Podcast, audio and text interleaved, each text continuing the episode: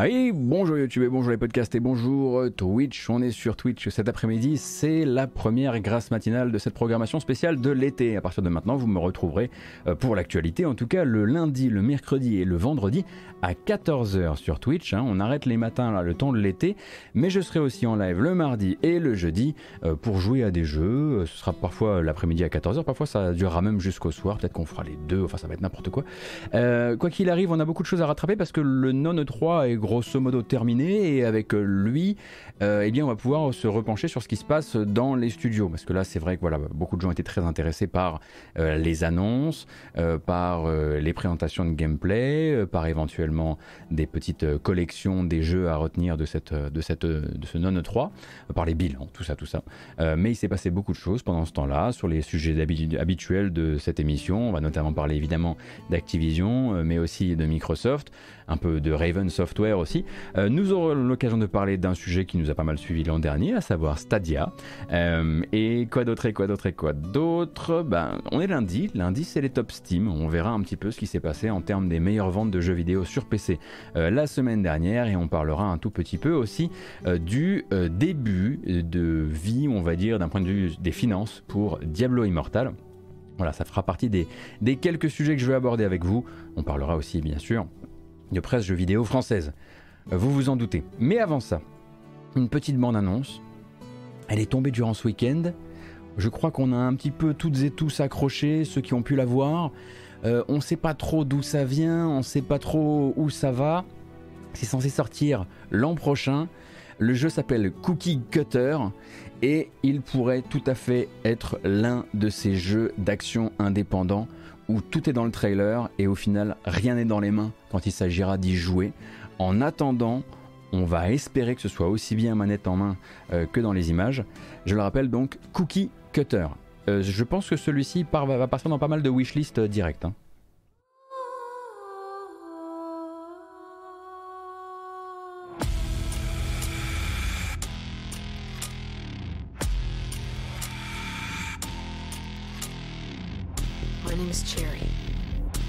was built to entertain my creator.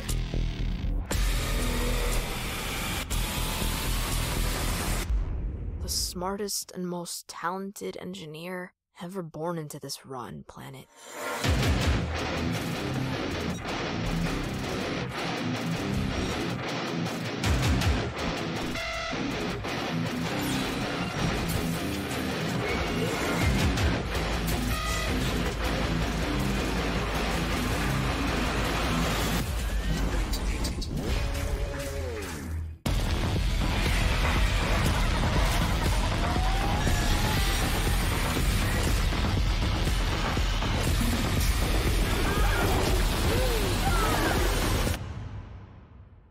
Oui, bah oui, on n'a qu'à faire comme ça, hein, au niveau de la découpe. Les animes sont incroyables, c'est un jeu d'animateur. Maintenant, est-ce que c'est un jeu de game designer? C'est la question qu'on va se poser. Il s'appelle donc Cookie Cutter. Il a été annoncé ce week-end pour une sortie euh, l'an prochain. Alors on comprend manifestement que euh, le personnage qu'on joue est une sorte d'androïde de compagnie, si on peut dire ça comme ça, euh, qui a été créé par la plus grande ingénieure du monde du jeu. Et bah, manifestement, l'androïde de compagnie va également devenir androïde de combat.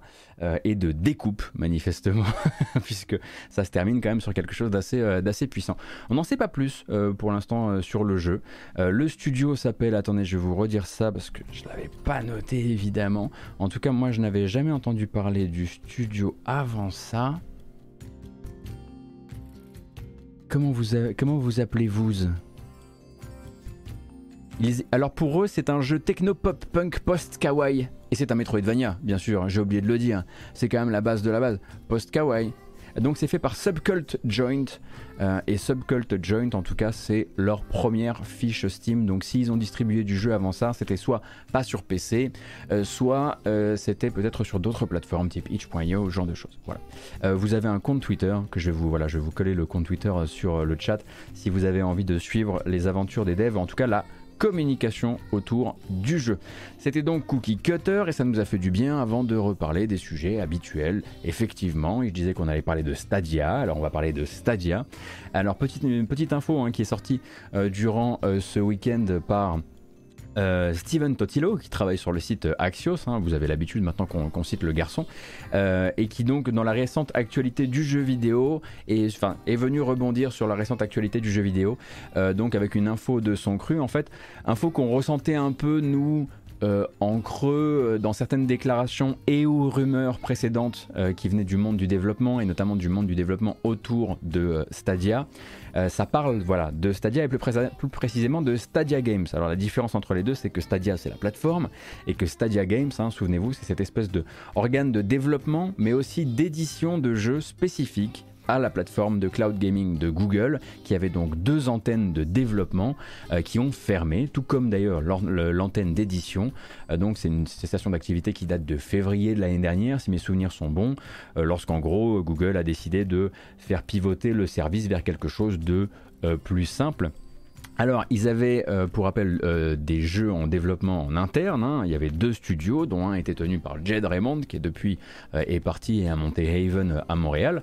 Mais il y avait aussi des projets externes, et c'est là donc que Steven Totilo nous apprend que The Quarry, euh, le dernier Supermassive, qui est sorti il y a 10 jours environ, hein, vous avez les tests un petit peu partout, donc le nouveau slasher de Supermassive, euh, slasher interactif de Supermassive, on va dire, euh, eh bien, a priori, devait à la base être associé à Stadia, justement. Hein. on l'a vu éditer et sortir, édité par Take-Two, mais selon les informations du journaliste, Take-Two est arrivé vraiment sur le tard lors de l'édition du jeu.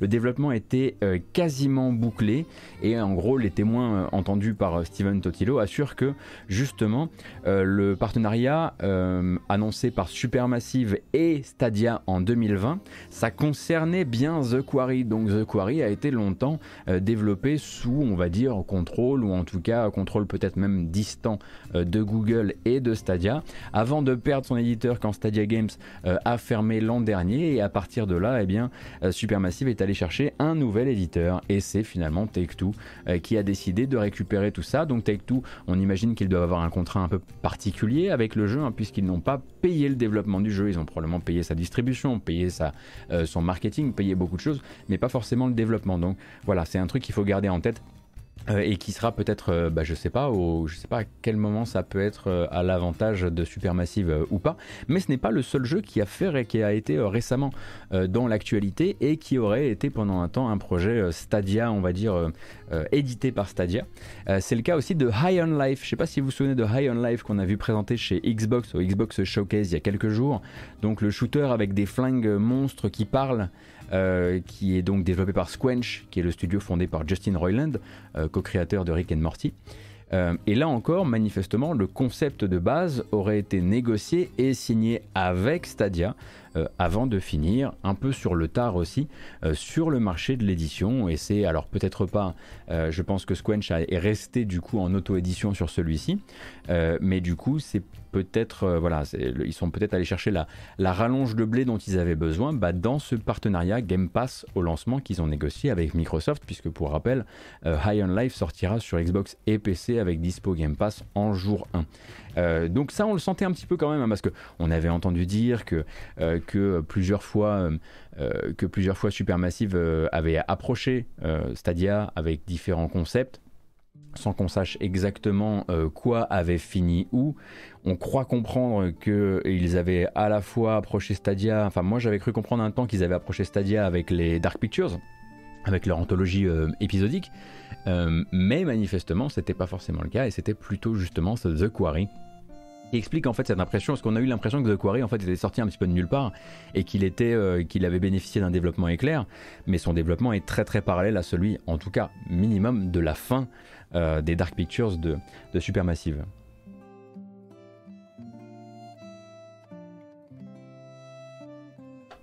Hmm. Tu sais, Kelta, tu, qui demande curieux de savoir pourquoi The, The Quarry n'est pas édité, édité par Bandai Namco vu que c'est eux qui éditent les autres jeux de Supermassive. Après, tout n'est pas toujours. Il y, a des, studios qui, euh, qui, ont pris l'habitude, euh, qui prennent l'habitude, parfois aussi sur, le, sur le plus long terme, de jongler avec leurs différents commanditaires. Hein. Tu regardes par exemple Dontnod, qui n'a pas véritablement de commanditaire fixe, qui a pu travailler avec euh, Capcom, euh, comme avec, euh, Focus, comme avec Bandai Namco justement. dans, le cas de, dans le cas de Supermassive, j'étais persuadé qu'ils avaient travaillé avec Sony aussi, mais peut-être que c'est moi qui me trompe. C'était toujours avec Bandai Namco? Et Platinum est effectivement un des, très bons exemples de cette, cette manière de travailler. Mais d'ailleurs, mais vous mettez le doigt sur un truc, enfin vous mettez, vous m'aidez à mettre le doigt sur un truc. On n'a pas vu les Dontnod durant ce Nano 3. Il y avait pourtant eu euh, une communication assez claire de Dontnod qui disait que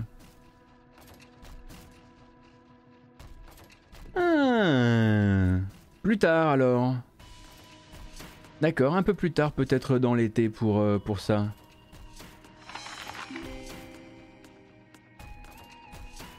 Oui, parce qu'on devait avoir des. En fait, on devait avoir plus de nouvelles, plus de nouvelles, de nouvelles, de nouvelles, de focus que ce qu'on a eu, même si on a eu euh, pas mal de trucs quand même. Hein, on a revu euh, Evil West, entre autres choses.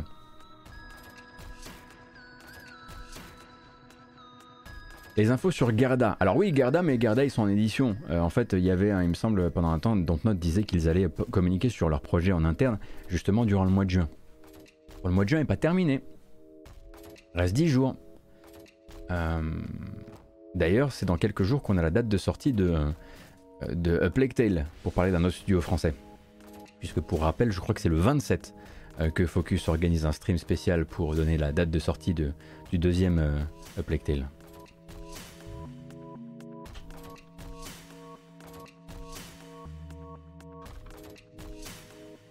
Merci beaucoup Cosmalazar.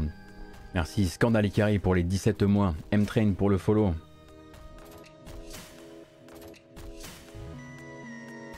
Alors, on continue nous?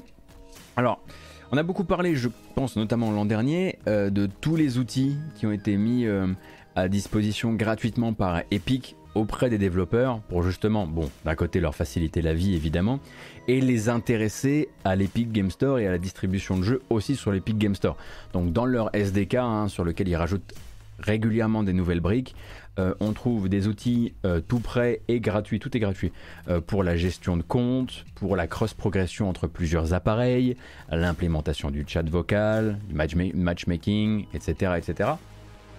Et si mes souvenirs sont bons, euh, Epic proposait même déjà des outils pour permettre facilement le crossplay entre les joueurs Epic Game Store et les joueurs console, mais il restait une, dernière barrière. Euh, et que l'entreprise du coup hein, et Team Sweeney ont décidé d'abattre en fin de semaine dernière donc le crossplay avec d'autres versions PC issues d'autres boutiques PC donc d'autres boutiques comme euh, Steam et donc dans un blog post assez récent hein, qui date du 16 juin dernier euh, Epic a annoncé donc que la trousse à outils habituelle, leur SDK, euh, reste gratuite et permet désormais aussi de faire le lien multijoueur avec les communautés Steam.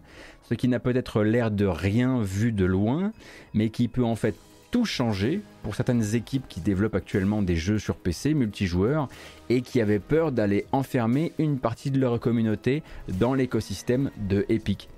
Alors c'est pas du tout négligeable, hein. euh, alors euh, l'écosystème de Epic, mais c'est pas non plus comparable avec celui de Steam en termes de, nombre de joueurs. Euh, et du coup, très probablement un nouvel, un nouvel argument sur lequel ils vont réappuyer plusieurs fois sur, sur leur, à propos de leur SDK, dans le but de dire bah voilà votre jeu vous allez le sortir sur Steam, vous pouvez aussi le sortir chez nous. De toute façon, ce sera la même masse de joueurs des deux côtés. Donc ça c'est un ajout qui a été réalisé la semaine dernière.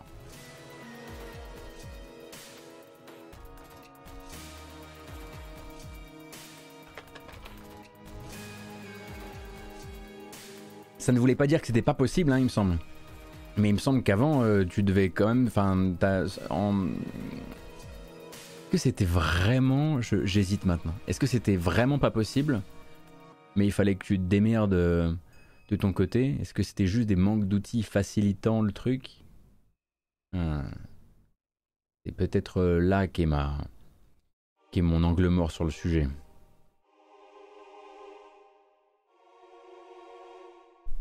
Ah, il y a du crossplay Epic Steam, Satisfactory, Overcooked le font. D'accord. Donc là, le but, c'est surtout voilà, de, faciliter le, de faciliter ça.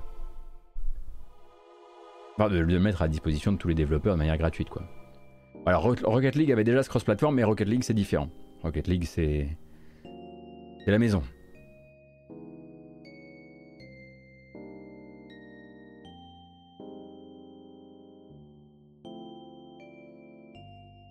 Bon. Falloir, euh, va falloir qu'on parle d'Activision déjà. Oh non, pas tout de suite. Attendez un petit peu. On va d'abord se faire un petit tour, euh, un petit tour des ventes sur Steam. Non, Activision, pas trop vite. Euh, les ventes sur Steam, quel jeu ou quel matériel, hein, les deux, ont généré le plus de revenus sur Steam la semaine dernière? Je vous laisse euh, deviner. Ça donne du TMNT, ça donne du Cyberpunk, du V-Rising. Ah, on n'oublie pas effectivement l'arrivée de FF7 Remake Intergrade, hein, en surprise plutôt sur la deuxième partie de la semaine, qui effectivement euh, doit pouvoir à un moment permettre euh, à Square de, surtout à un tel prix, puisqu'on rappelle que ça coûte 55 balles avec la promo de sortie, sinon ça coûte 80 balles, eh ben vous avez, vous avez plutôt juste. Hein. Vous avez plutôt juste, vous avez plutôt juste, puisque, qu'est-ce qu'on voit là? Donc le Steam Deck, ça on va le laisser de côté, hein, c'est pas très intéressant pour nous. Euh, cependant, Final Fantasy VII Remake Intergrade passe euh, au, tout, à fait au second, euh, sur la seconde marche du podium. Donc on va dire que d'un point de vue vraiment de la distribution de jeux, c'est la première marche du podium. Chivalry 2 derrière hein, qui a réussi quand même un truc assez fort. Hein. D'ailleurs Monster Hunter Rise ça vaut aussi. Deux gros jeux qui sont déjà sortis mais qui en faisant leur communication autour de, de ce non 3 2022 eh bien, sont tout simplement passés au-dessus d'un nouveau jeu très attendu avec une licence qui marche quand même, hein, euh, Tortue Ninja en l'occurrence. Donc Shredder's Revenge, il est en cinquième position, mais Chivalry 2 en annonçant l'arrivée des chevaux dans Chivalry, boum, troisième position, avec on l'imagine aussi une promo hein, au passage. Et puis Monster Hunter Rise qui a communiqué euh, sur, euh, sur la sortie de Sunbreak qui aura lieu à la mi-juillet, et évidemment la mise à disposition de la démo pour Sunbreak, eh bien ça a tout ça mécaniquement boosté les ventes de Monster Hunter Rise sur PC.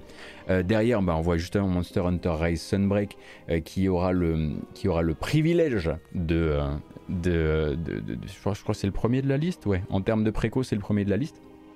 et Elden Ring. Bon, c'est foutu maintenant pour Elden Ring. Oh la honte.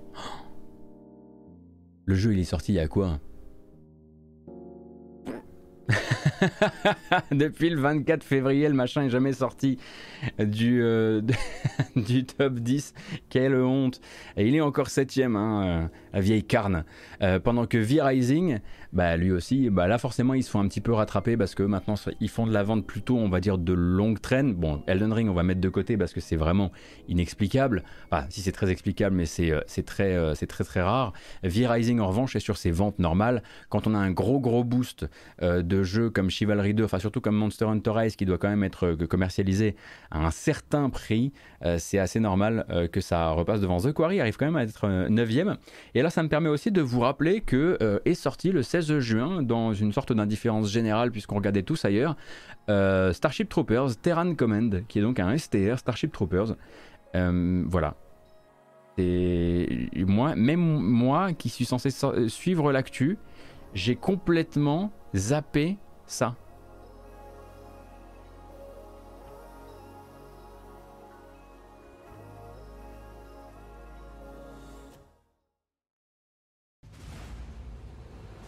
Join the mobile infantry and save humanity from arachnid aggression.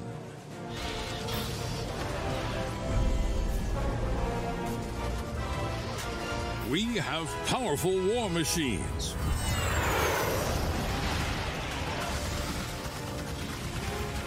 We have destructive new weapons. On a du mal à se rendre compte, hein. brave soldiers for the war effort. Are you doing your part? Service guarantees citizenship.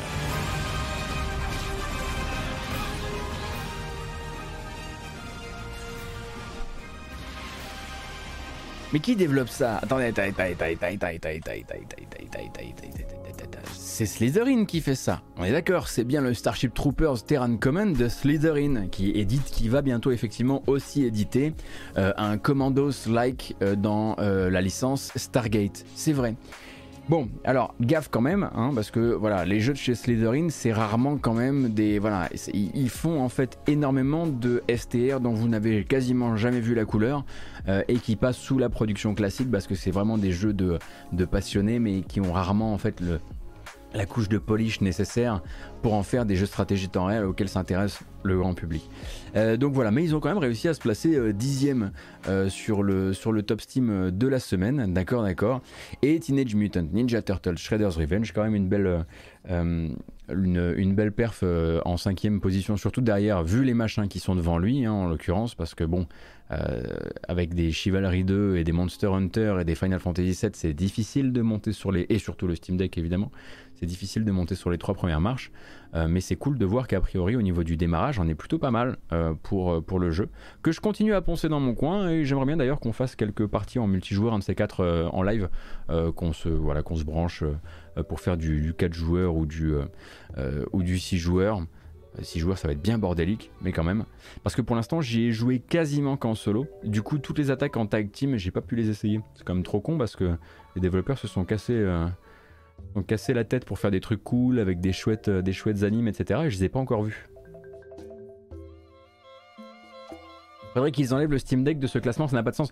Bah Naden, en fait, là c'est SteamDB qui va juste récupérer les infos, quoi. Enfin, juste. On doit pouvoir, hein, si ça se trouve, il y a juste un critère de tri qui permet de retirer, euh, que moi j'utilise pas, qui permet de retirer tout ce qui est matériel. Mais bon, en même temps, c'est juste une case à oublier. Hein. Généralement, elle est, elle est en haut, alors.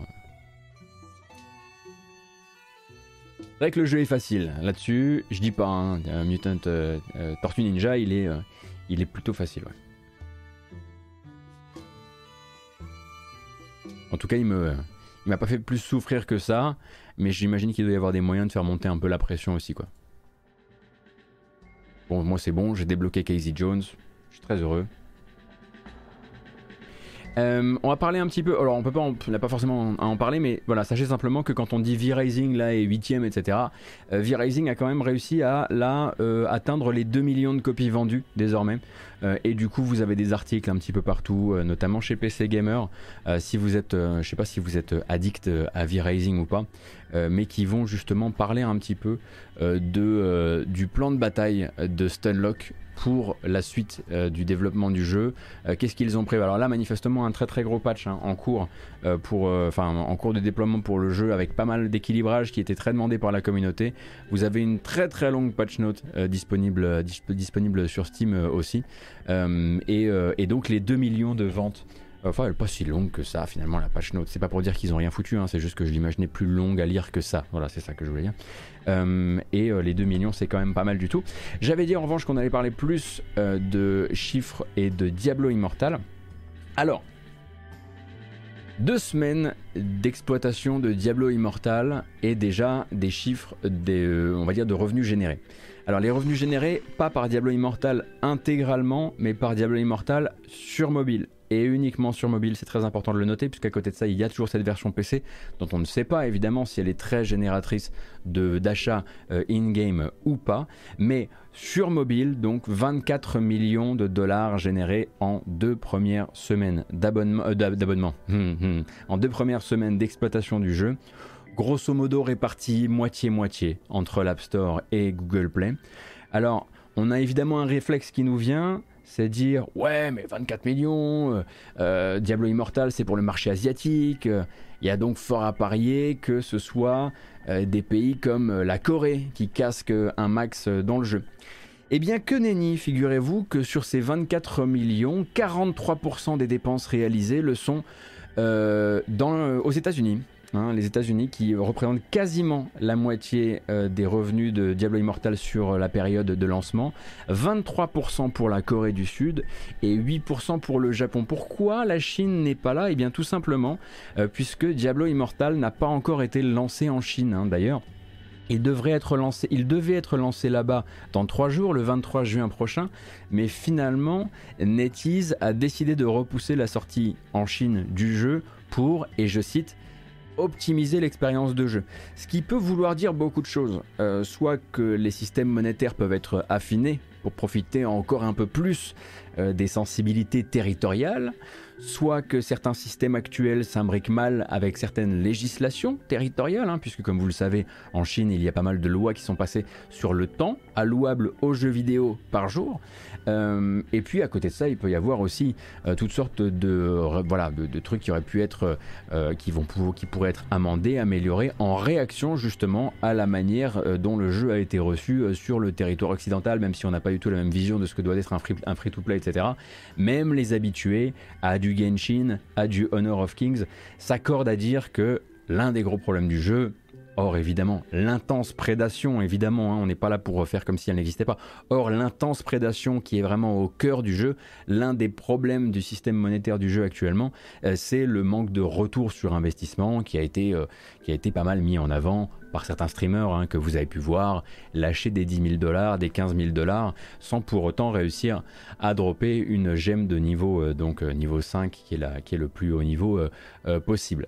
donc la Chine pour l'instant n'a pas fait son lancement et voilà pourquoi une très grosse partie des revenus de ces 24 millions du début d'exercice sur deux semaines viennent des US. Alors 24 millions en deux semaines, est-ce que c'est beaucoup? Ben en fait non. Ça nous paraît, à nous, évidemment, immense. Mais comparé à certains mastodontes du milieu, absolument pas. Euh, c'est assez naturel, hein, euh, euh, puisque comme je viens de vous le dire, le jeu ne s'est pas encore lancé en Chine. Mais pour vous donner une idée, par exemple, Genshin Impact, là, le mois de mai, et s'en est sorti au mois à 100 millions de dollars, et c'était le deuxième pire mois de l'histoire financière du jeu. Donc au pire du pire, Genshin Impact fait 100 euh, millions au mois quand euh, Diablo Immortal fait 24 millions en deux semaines, donc on va dire moins de 50 millions au mois si on faisait une projection euh, à partir de là. PUBG Mobile en mai a fait 206 millions de dollars. Honor of Kings en mai a fait 268 millions de dollars. Donc pour un démarrage, c'est certainement pas ce que NetEase avait projeté de mieux, mais je pense sincèrement que vu que c'est pas vraiment le démarrage du jeu, vu que c'est plutôt une sorte de soft launch qui consiste, on va dire, à créer on va dire, à laisser passer la première tempête occidentale avant de pousser ça en Asie euh, sans souci, je pense que ça passe. Ça fait la monnaie du pain, comme dirait l'autre, et grosso modo, ça permet de tester euh, la stabilité de l'affaire, de tester éventuellement voilà, ce, que, vont en dire euh, certains publics vis-à-vis de la, pas de la rentabilité, mais du retour sur investissement, encore une fois, comme je le disais. Et effectivement, ce chiffre-là va être bouleversé à partir du moment où le jeu se lancera en Chine. Mais 25, 24, 25 millions euh, pour deux premières semaines, c'est c'est pas immense. En tout cas, c'est pas un truc qu'on puisse pour l'instant analyser comme étant un échec, encore une fois, puisqu'il manque le lancement chinois mais ça permet de remettre un petit peu en situation.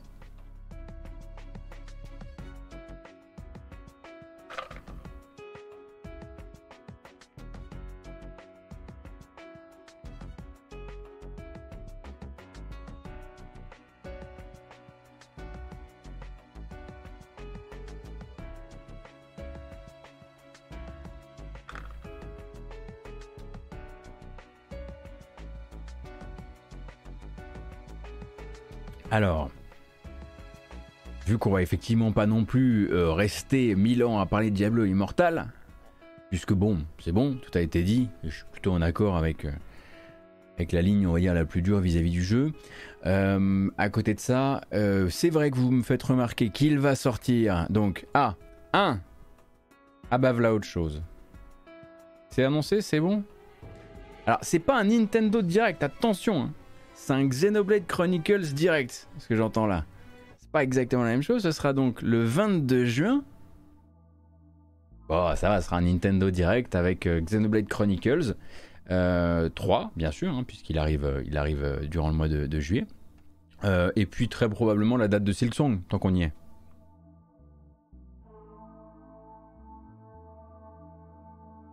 Non mais ça va, on a le droit de... On peut rigoler un petit coup, non? Donc voilà, vous notez ça dans vos agendas. Euh, ce sera le 22 juin, Euh, chez nous, ça nous fait un horaire à 16h. Voilà. Euh, et puis, et puis bah, c'était comme on, comme on en parlait l'autre jour en live, hein, il y a de très très très grandes chances que, que, bah, que ce soit. Enfin, il y avait de très grandes chances que ce soit entièrement tourné vers le contenu, la présentation des systèmes de Xenoblade Chronicles 3. C'est pour ça que voilà, moi j'étais persuadé que s'il le faisait pas euh, durant la semaine même, c'était très probablement pour mettre un peu de distance et éviter de passer pour un, euh, pour un, événement où il y allait avoir des annonces. Donc s'ils appellent ça un Xenoblade Chronicles 3 direct, j'aurais tendance à vous dire, attendez pas à ce qu'il y ait d'autres annonces. Ils disent 20 minutes d'information sur Xenocro, c'est 20 minutes d'information sur... Voilà, c'est tout. Euh, et puis s'il doit y avoir un autre direct derrière, ça c'est autre chose. Mais non mais je préfère le dire parce qu'à chaque fois, à chaque fois vous arrivez, on fait le live, et il y a des gens qui sont tout. Il y a des gens qui sont tout perdus, ils sont là genre oui mais ils, oui, mais ils avaient dit, mais on peut espérer quand même un petit peu. Non Non, il y aura ce qu'ils ont dit, c'est tout. À part peut-être qui Si, il n'y a, que Sony qui fait ça.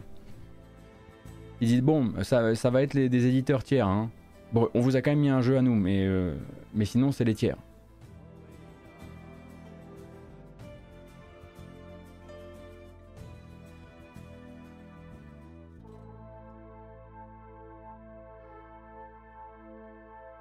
on sait jamais. Ah, mais une petite date de Silson quand même.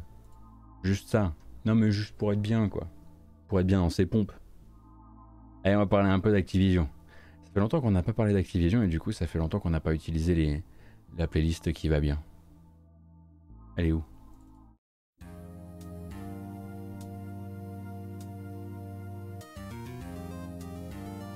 Ah.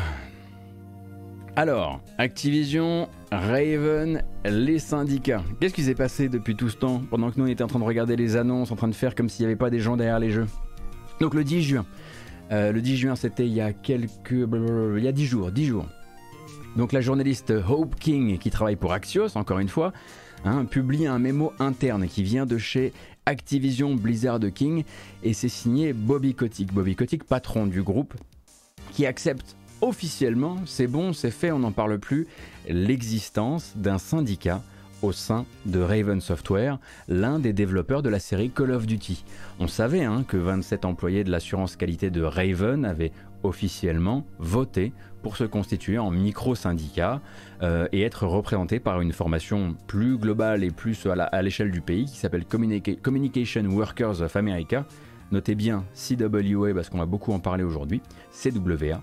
Et on savait donc que Activision avait tout donné pour empêcher ce vote d'avoir lieu, euh, donc euh, d'avoir lieu dans des conditions classiques. Ils avaient essayé de diluer le vote en faisant voter plus de gens qui étaient moins intéressés par le syndicalisme. Ils avaient essayé de faire arriver ce vote le plus tard possible. Ils avaient essayé de, et je mets des gros guillemets pour les gens qui sont en podcast, réinformer les employés sur les dangers du syndicalisme, etc., etc. Et donc depuis le vote, Activision avait même tenté de communiquer sur son envie de faire appel de cette décision. Ils avaient jusqu'au 30, euh, le dernier jour du mois de mai, euh, et puis il y a eu le non-E3, et maintenant on fait les comptes. Et les comptes, c'est que personne n'a fait appel. Parce que, très probablement parce que personne ne pouvait faire appel de cette décision, ne pouvait faire appel de ce vote, tout ce qui est le plus officiel, tout ce qui est le plus encadré auprès de la euh, National Labor Relations Board aux États-Unis. C'est voté, le syndicat existe, Game Workers Alliance est le premier syndicat de l'industrie euh, du jeu vidéo AAA américain. Euh, donc dans son email, Bobby Kotick ne fait pas qu'accepter ce qui est quand même une défaite, évidemment, euh, vous savez que les apparences lui sont bien trop chères. On a déjà parlé hein, du, voilà, de la manière de gouverner, hein, son, euh, de mener son entreprise de Bobby Kotick, qui est également euh, très accroché, on va dire, très accroché aux apparences, comme je le disais. Alors, il rappelle tout ce qu'Activision a fait pour la QA hein, au cours des derniers trimestres. C'est vrai qu'ils ont fait des choses, ils ont augmenté des salaires, c'est vrai.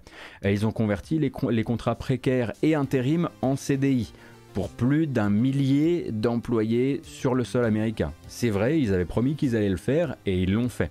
Ça leur permet aussi de faire un rappel qui est assez pratique puisque justement quand ils ont mené cette campagne d'augmentation des salariés, eh bien ils n'ont pas pu augmenter les salaires des futurs syndicalistes puisque légalement tant qu'ils étaient en négociation autour de ce principe de vote, ils ne pouvaient pas changer leurs conditions de travail. Donc ça permet de rappeler aussi pendant oui, on accepte bien sûr que ces 27 27 là soient syndicalistes bien sûr. On a compris, on n'a pas le choix, c'est bon, on va travailler avec eux, pas de problème. N'oubliez pas en revanche que pour tous les autres, on a pu augmenter les salaires et ce sans aucun délai. Hein, c'est toujours une bonne manière de rappeler euh, l'une des lignes fondamentales de, euh, la rhétorique antisyndicale, notamment dans les, entreprises américaines, qui est de dire oui mais les syndicats, ça complique tout, euh, il faut tout négocier, faut faire venir des gens de CWA, alors que nous on vous augmente facile en fait si vous n'êtes pas syndicalisé, enfin pas syndiqué pardon. Sinon c'est compliqué. Donc voilà, le Bobby il arrive quand même à glisser que bah, les autres ils ont eu des avantages pendant ce temps-là. Alors, il n'est pas fou, hein, évidemment qu'il l'attente. Mais les faits sont là. Cette lettre-là, euh, envoyée donc à tous les employés d'Activision Blizzard King, euh, annonce qu'il commence ce jour les négociations collectives avec le syndicat en place chez Raven.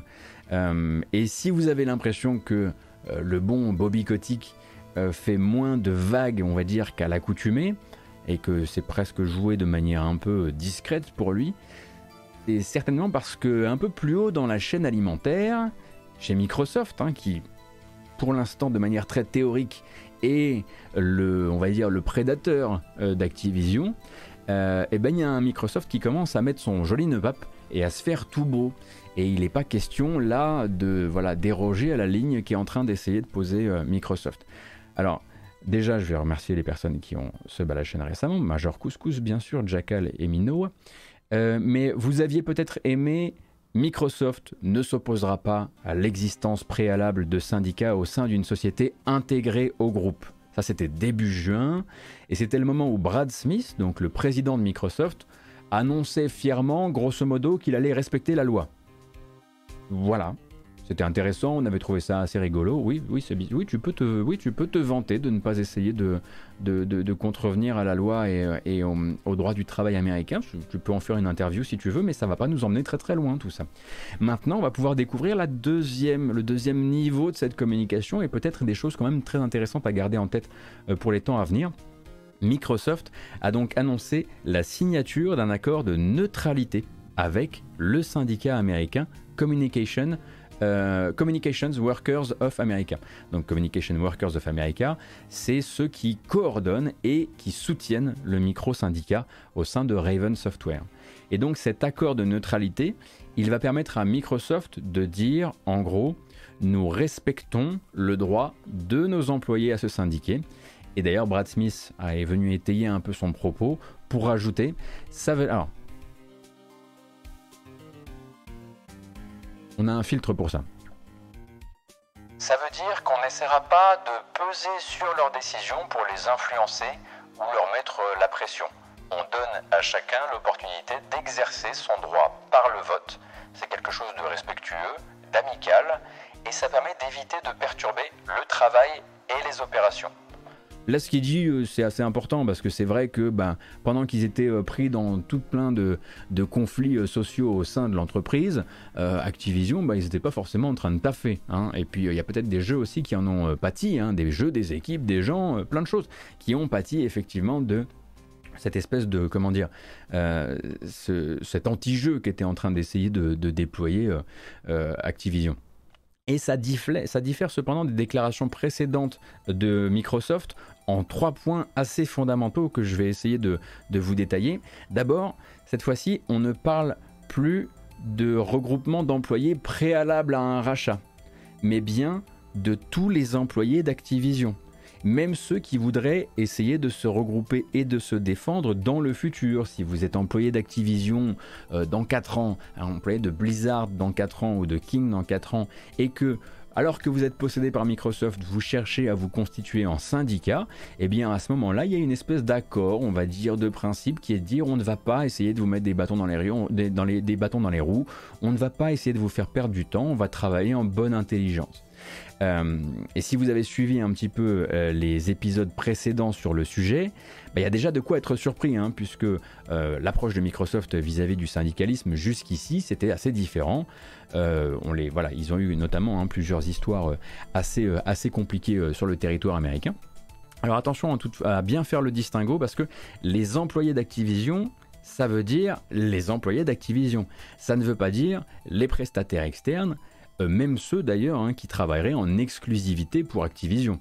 Euh, parce que c'est surtout là que le groupe Microsoft jusqu'ici euh, est connu pour avoir essayé d'exercer des pressions euh, au, cours de, ces 15 dernières années, euh, c'est auprès justement des prestataires externes exclusifs qui étaient comme des membres de la famille Microsoft et qui essayaient de se réunir en syndicat.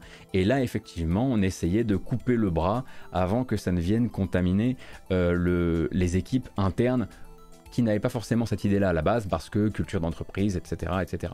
Euh, donc là, cet accord de principe avec euh, un grand syndicat américain, c'est de dire, là évidemment, on vous parle des, employés de chez Activision, on vous parlera pas non plus de tous les gens avec qui ils travaillent, sinon on, ne s'y retrouve pas évidemment. Euh, mais quand même. Il y a un deuxième truc qu'il faut noter par rapport à cet accord, cette espèce de, pacte de non-agression quelque part qui a été signé, c'est qu'il est contraignant sur le plan juridique. Euh, ce qui veut dire qu'il pourra être ressorti devant les bonnes instances, genre euh, un tribunal ou simplement la National Labor Relations Board dont on parlait, hein, qui justement encadre le droit du travail aux États-Unis. Il pourra être ressorti en cas d'inconduite future, de tentative future d'essayer de supprimer euh, l'initiative syndicale au sein des studios Activision. Donc ça c'est plutôt un papier. Du coup l'existence de ce papier est très intéressante pour CWA.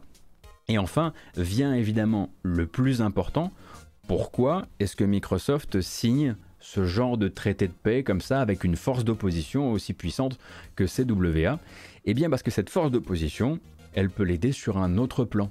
Eh oui, évidemment. Ils disent on laissera CWA informer les employés de leurs droits et éventuellement les assister dans leurs objectifs de regroupement.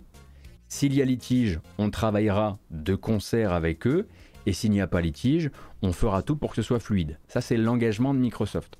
En échange, CWA, elle, elle offre quoi? Eh bien, elle offre son approbation au projet de rachat d'Activision Blizzard par Microsoft. Elle se dit du coup même impatiente de travailler de concert avec le futur groupe créé lors du rachat. Et justement, c'est cette même CWA qui avait jusqu'ici exprimé de violentes inquiétudes vis-à-vis -vis du projet de rachat, dans un contexte justement où les régulateurs américains, c'est-à-dire les gens qui regardent le projet de rachat et qui estiment s'il est viable ou pas, s'il devrait aller jusqu'au bout ou pas, la FTC notamment, la Federal Trade Commission, eh bien justement la FTC, elle se demande et elle utilise le cas euh, Microsoft Activision pour se demander, euh, voilà, se poser de nouvelles questions qu'elle se posait pas avant. Elle se demande plus simplement la question, elle se pose plus simplement la question du monopole. Elle se dit, oui mais quid du respect des employés dans ce genre de rachat? Euh, quels effets sur le marché du travail lorsque deux grosses entités comme ça ne deviennent plus qu'une seule? Alors évidemment, euh, le président de Microsoft, lui, si on lui demande, et évidemment les journalistes lui ont posé la question, il assure que ça n'a rien à voir euh, tout ça, euh, que Microsoft prépare juste un futur moins conflictuel pour ses employés. Pour lui, il n'a pas du tout été question d'échanger un accord de neutralité contre une approbation du projet de rachat, approbation qui ira, qui remontera aux oreilles de la FTC et qui du coup devrait retirer une barrière supplémentaire au projet de rachat. Pour le, pour le président de Microsoft, c'est simplement que voilà, il a vu comment ça se passe dans les bureaux européens, il a vu comment ça se passe dans les bureaux sud-coréens de Microsoft, où les syndicats existent et où tout se passe bien, et il a été inspiré, alors je trouve ça génial, je trouve ça génial. C'est vraiment genre, j'ai regardé ce qui se passait là-bas et je me suis rendu compte que les syndicats c'était ok. Pile poil au moment où j'ai vraiment, vraiment, vraiment besoin de me faire très beau. je trouve qu'il y a un certain culot euh, dans cette déclaration qui est, tout, à fait, euh, tout à fait magique. Euh, alors maintenant, évidemment, il l'a dit est-ce qu'il aura menti? Ça, on le saura plus tard. Et c'est vraiment le temps qui va nous éclairer là-dessus, puisque en gros, Communication Workers of America l'a déjà promis. Ils vont utiliser cette espèce de traité de paix tourné vers les employés d'Activision, et bien et un jour on pourra dire de Microsoft Activision, et ils comptent utiliser ça comme canevas pour peut-être aussi aller un petit peu évangéliser et peut-être un jour soutenir, aider les employés de Microsoft. Parce que si vous avez compris depuis tout ce temps que le patron de Microsoft avait dit qu'il avait signé un grand accord avec la CWA pour que ce soit open bar dans tout le groupe Microsoft, c'est pas ce que j'ai dit. L'accord concerne les, les employés d'Activision qui vont rejoindre le groupe Microsoft. Tous les autres là, qui sont chez Microsoft depuis 20 ans et qui ont peut-être, euh, qui commencent un peu à gamberger sur le sujet, etc. Ce papier-là, il parle pas d'eux. Mais la, la CWA, elle aimerait bien utiliser ce papier-là un jour pour éventuellement les aider aussi à se regrouper à leur tour. Donc évidemment, à ce moment-là, il n'y a vraiment que le temps qui nous dira à quel point euh, le patron de Microsoft était véritablement chaud pour les syndicats et véritablement inspiré par ce qui se passait en Europe et en Corée du Sud.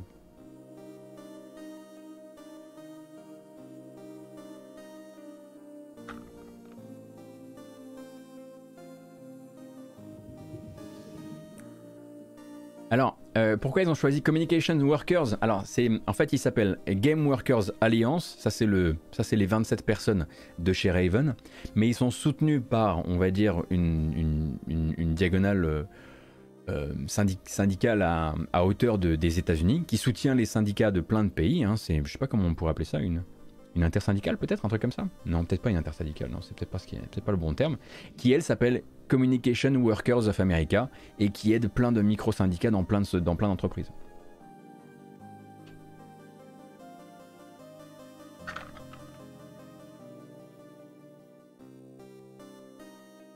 Et qui aide, en fait, enfin, qui, euh, qui, qui s'occupe particulièrement, effectivement, des équipes, euh, des équipes qui travaillent dans l'informatique.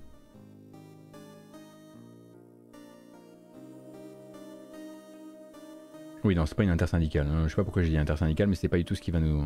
Ça, ne, ça ne s'applique pas ici. Ah, il faut juste que je déplace mon tapis parce que là j'ai mal aux pattes.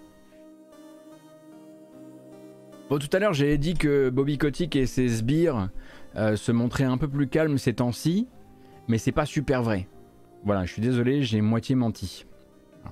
Parce que pendant que Microsoft se fait beau bah, Activision aussi de son côté, mais chez Activision c'est tout de suite un peu plus vulgaire, compte tenu du nombre d'informations qui sont sorties à propos de la culture d'entreprise euh, d'Activision Blizzard King, et notamment de Blizzard, euh, depuis l'été de l'année dernière, ça va quasiment faire un an. Alors là on parle d'un rapport qui a été déposé par Activision auprès de la SEC, la Security and Exchange Commission américaine, qui elle examine à la fois le projet de rachat, tout comme la FTC d'ailleurs, mais aussi les relations qui peuvent être parfois houleuses entre euh, le conseil d'administration et les actionnaires, hein, puisqu'on sait voilà, que par plusieurs, à plusieurs moments euh, dans cette histoire, les actionnaires ou une partie des actionnaires euh, se sont dit lésés, floués euh, par Bobby Kotick euh, qui n'aurait pas transmis les bonnes informations au bon moment. Comme par exemple, et les mecs, euh, il y a une enquête qui va sortir sur nous et l'action va se casser la gueule. Voilà, ce genre de choses n'avait pas forcément été toujours communiqué comme il fallait. et du coup, un rapport déposé par Activision eux-mêmes auprès de la SEC et un rapport qu'ils disent avoir été produit par une enquête interne.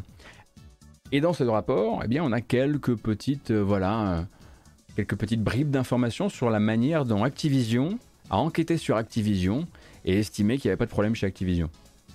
C'était à prévoir, hein, mais là c'est bon, on a les mots pour, euh, directement, euh, directement avancer là-dessus.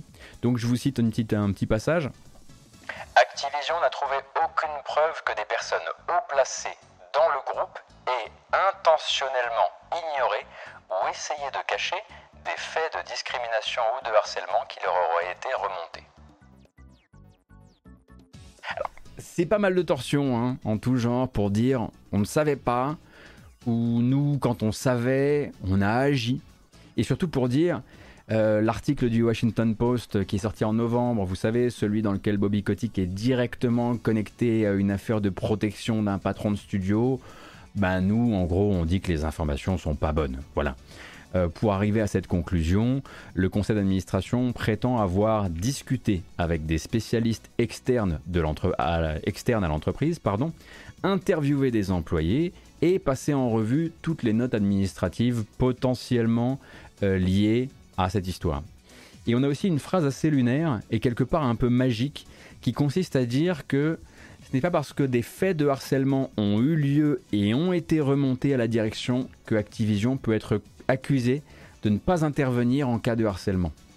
Et ça, pour eux, c'est les datas qu'ils prouvent. C'est vraiment, euh, c'est les données. Ils ont, ils ont croisé des données entre elles. Et pour eux, c'est dit. Rien n'est systémique chez Activision. On est sur les fameuses, et là je vais encore paraphraser un truc que vous connaissez par cœur, qui est très utilisé aux États-Unis dans plein de sujets, les fameuses quelques pommes pourries. Hein voilà il ne faudrait pas jeter l'opprobre sur toute une organisation ou sur toute une entreprise parce que quelques mauvais acteurs euh, se trouvaient euh, dans l'entreprise. La preuve, ils ont même ordonné une enquête externe par un consultant externe qui était tout seul, euh, qui est un ancien patron de l'EEOC, qui a quitté l'EEOC en 97. Bon, là ça nous intéresse pas parce que voilà, à l'époque Activision, l'EEOC, ils n'avaient pas trop de, de contact, mais bref. Et lui a conclu que, au regard du volume de plaintes et du nombre d'événements remontés, par rapport à la taille d'Activision, l'entreprise est plutôt dans le vert par rapport à d'autres.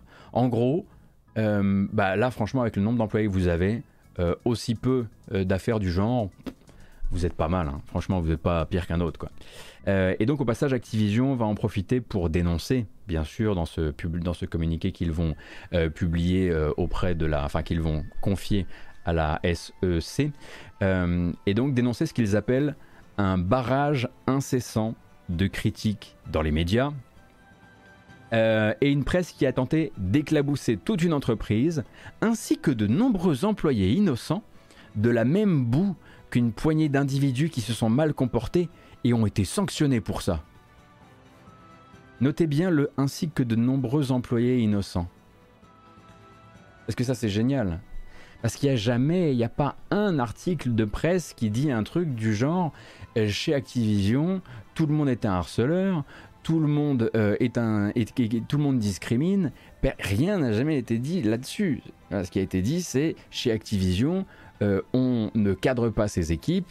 Il y a effectivement une culture qui, comment dire, autorise et favorise la prolifération de ces fameuses pommes pourries, mais à aucun moment on est à aucun moment on attaque directement les employés. Mais il est très important pour la rhétorique d'Activision de faire passer cette petite phrase comme ça, ainsi que de nombreux employés innocents, parce que là il faut regrouper les forces, il faut regrouper les forces derrière le patron, la grande famille, tout ça, tout ça. Euh, et donc la plainte en cours de la DFEH californienne est également, on va dire, euh, qualifiée dans ce papier et elle est pointée du doigt. Donc, on le rappelle, la DFH californienne, une instance donc qui s'intéresse, qui s'intéresse euh, à la, à la, comment dire, à la culture de travail, euh, au, à l'égalité des chances en entreprise, etc., etc. Et pour Activision, cette DFEH californienne et son enquête et les conclusions de son enquête sont considérées comme déformées déformante, artificiellement euh, alimentée, avec euh, des exemples chocs, dans le but de donner euh, du grain à moudre aux journalistes.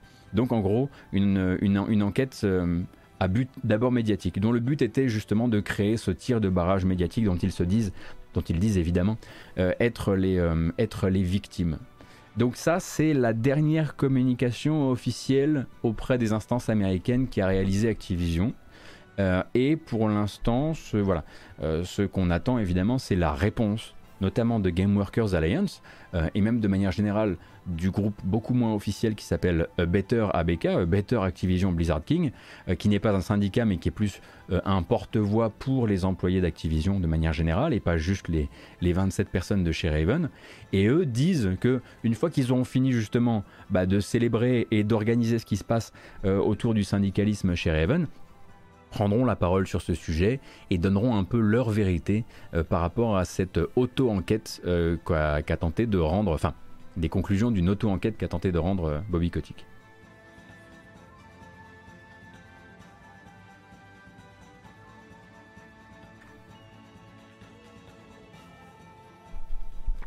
Je vois, où tu, vas, Red Punk, mais je, vois, évidemment ce que tu, veux dire.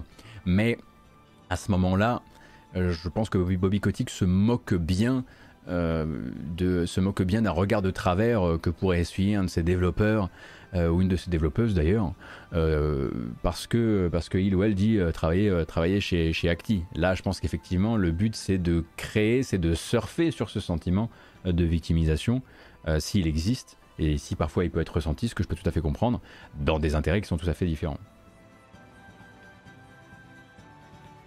Bobby Kotick obéit pour la première fois de sa vie, non? Ah bah... Euh, non, vous savez, il y a quand même pas mal de... Attention, attention, la, la grâce matinale va tirer un frein à main. Vous savez, il y a quand même pas mal de choses qui ont été faites hein, chez Activision ces six derniers mois. ok, d'accord. Euh, mais mais en, vérité, il s'est passé des choses. Et il a déjà dû poser un ou deux genoux à terre par le passé. Euh, comme par exemple, maintenant on le sait, ça a été, ça a été comment dire, ça a été clarifié, les fameuses mesures de conciliation privée qui étaient obligatoires par donc euh, une petite ligne dans les contrats de travail, elles ont effectivement été retirées. Euh, elles ont été retirées de manière rétroactive, elles ont été retirées il y a quelques mois maintenant. Maintenant, il y a la vraie, on a, on a la vraie information euh, que ça a été appliqué cette mesure-là, qui n'est pas une mesurette du tout, hein, c'est une des maladies du de l'industrie, notamment aux États-Unis, euh, et, euh, et, ils avaient dit qu'ils allaient, ils avaient dit qu'ils allaient s'en débarrasser. On se demandait quand ils allaient s'en débarrasser, mais a priori ça, ça a été fait, par exemple. Et ça, c'est pas rien, parce que c'est quand même une mesure qui permet de se défaire, mais d'un nombre incalculable de problèmes. Appelons ça des problèmes. Hein. Dans, dans l'œil de Bobby Kotick, c'est un problème euh, quand on se retrouve avec quelqu'un qui pourrait non seulement attaquer, attaquer un membre, un cadre de l'équipe en justice, mais en plus parler après avoir quitté l'entreprise, l'enfer, bah ça c'est déjà un truc qu'il a dû laisser en arrière.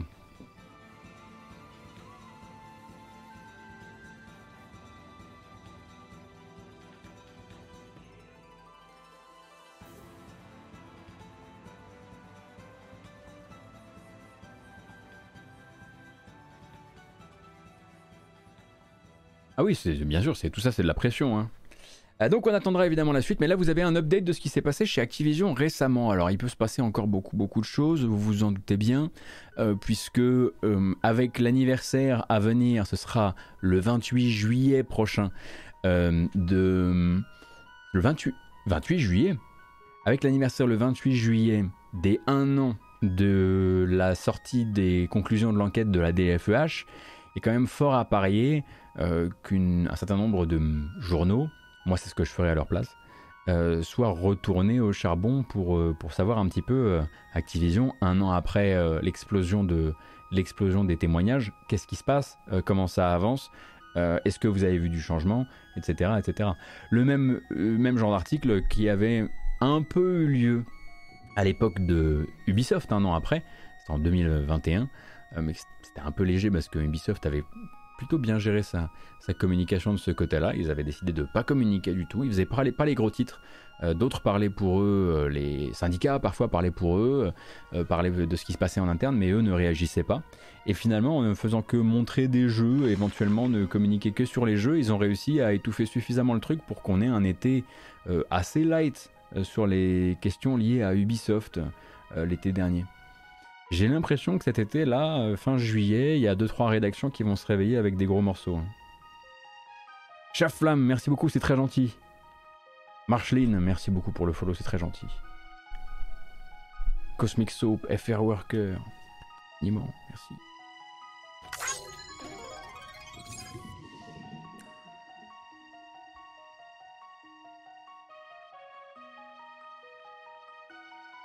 Alors attendez, ça, on a couvert, ça, on a couvert, ça, on a couvert. Alors, euh, oui, il y a un truc qui tourne pas mal en ce moment en parlant justement d'Ubisoft. C'est bien qu'on en parle. Euh, ça veut pas dire qu'en interne le sujet n'est pas toujours abordé. Oui, bah j'imagine, bien sûr. Ça c'est vraiment deux lignes, deux lignes, j'imagine très très différentes. Euh, vous voyez beaucoup, enfin, vous verrez peut-être une, une titraille reprise ces prochains jours à propos de Skull and Bones puisque Skull and Bones, après avoir été certifié, je crois, pour donc certifié pour la mise dans le commerce euh, en Corée, je crois, je sais plus où c'était, euh, là est certifié pour le Brésil.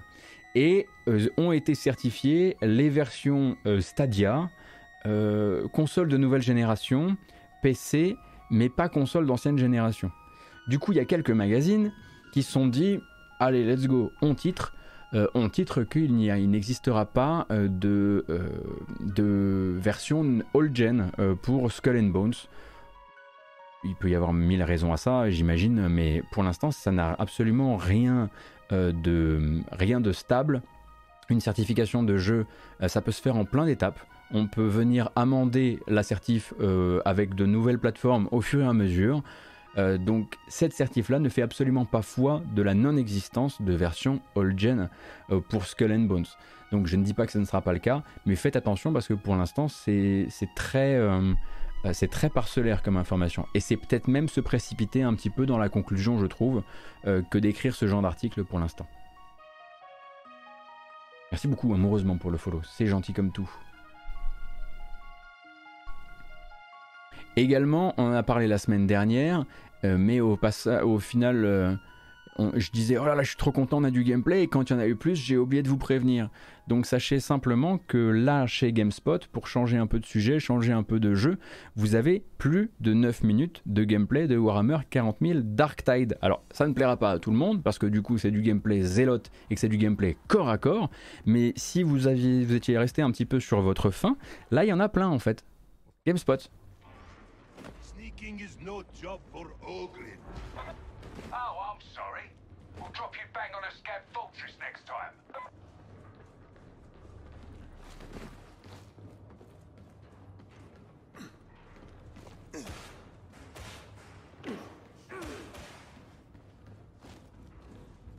Non mais attendez, on va vous mettre de l'action là.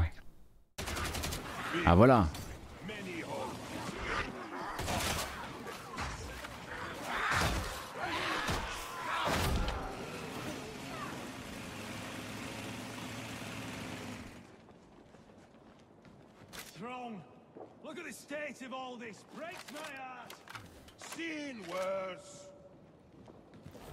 Ah oui, un peu terne quand même, mais bon, à un moment c'est Warhammer 40 000, hein. on a parfois des petits soucis au niveau de...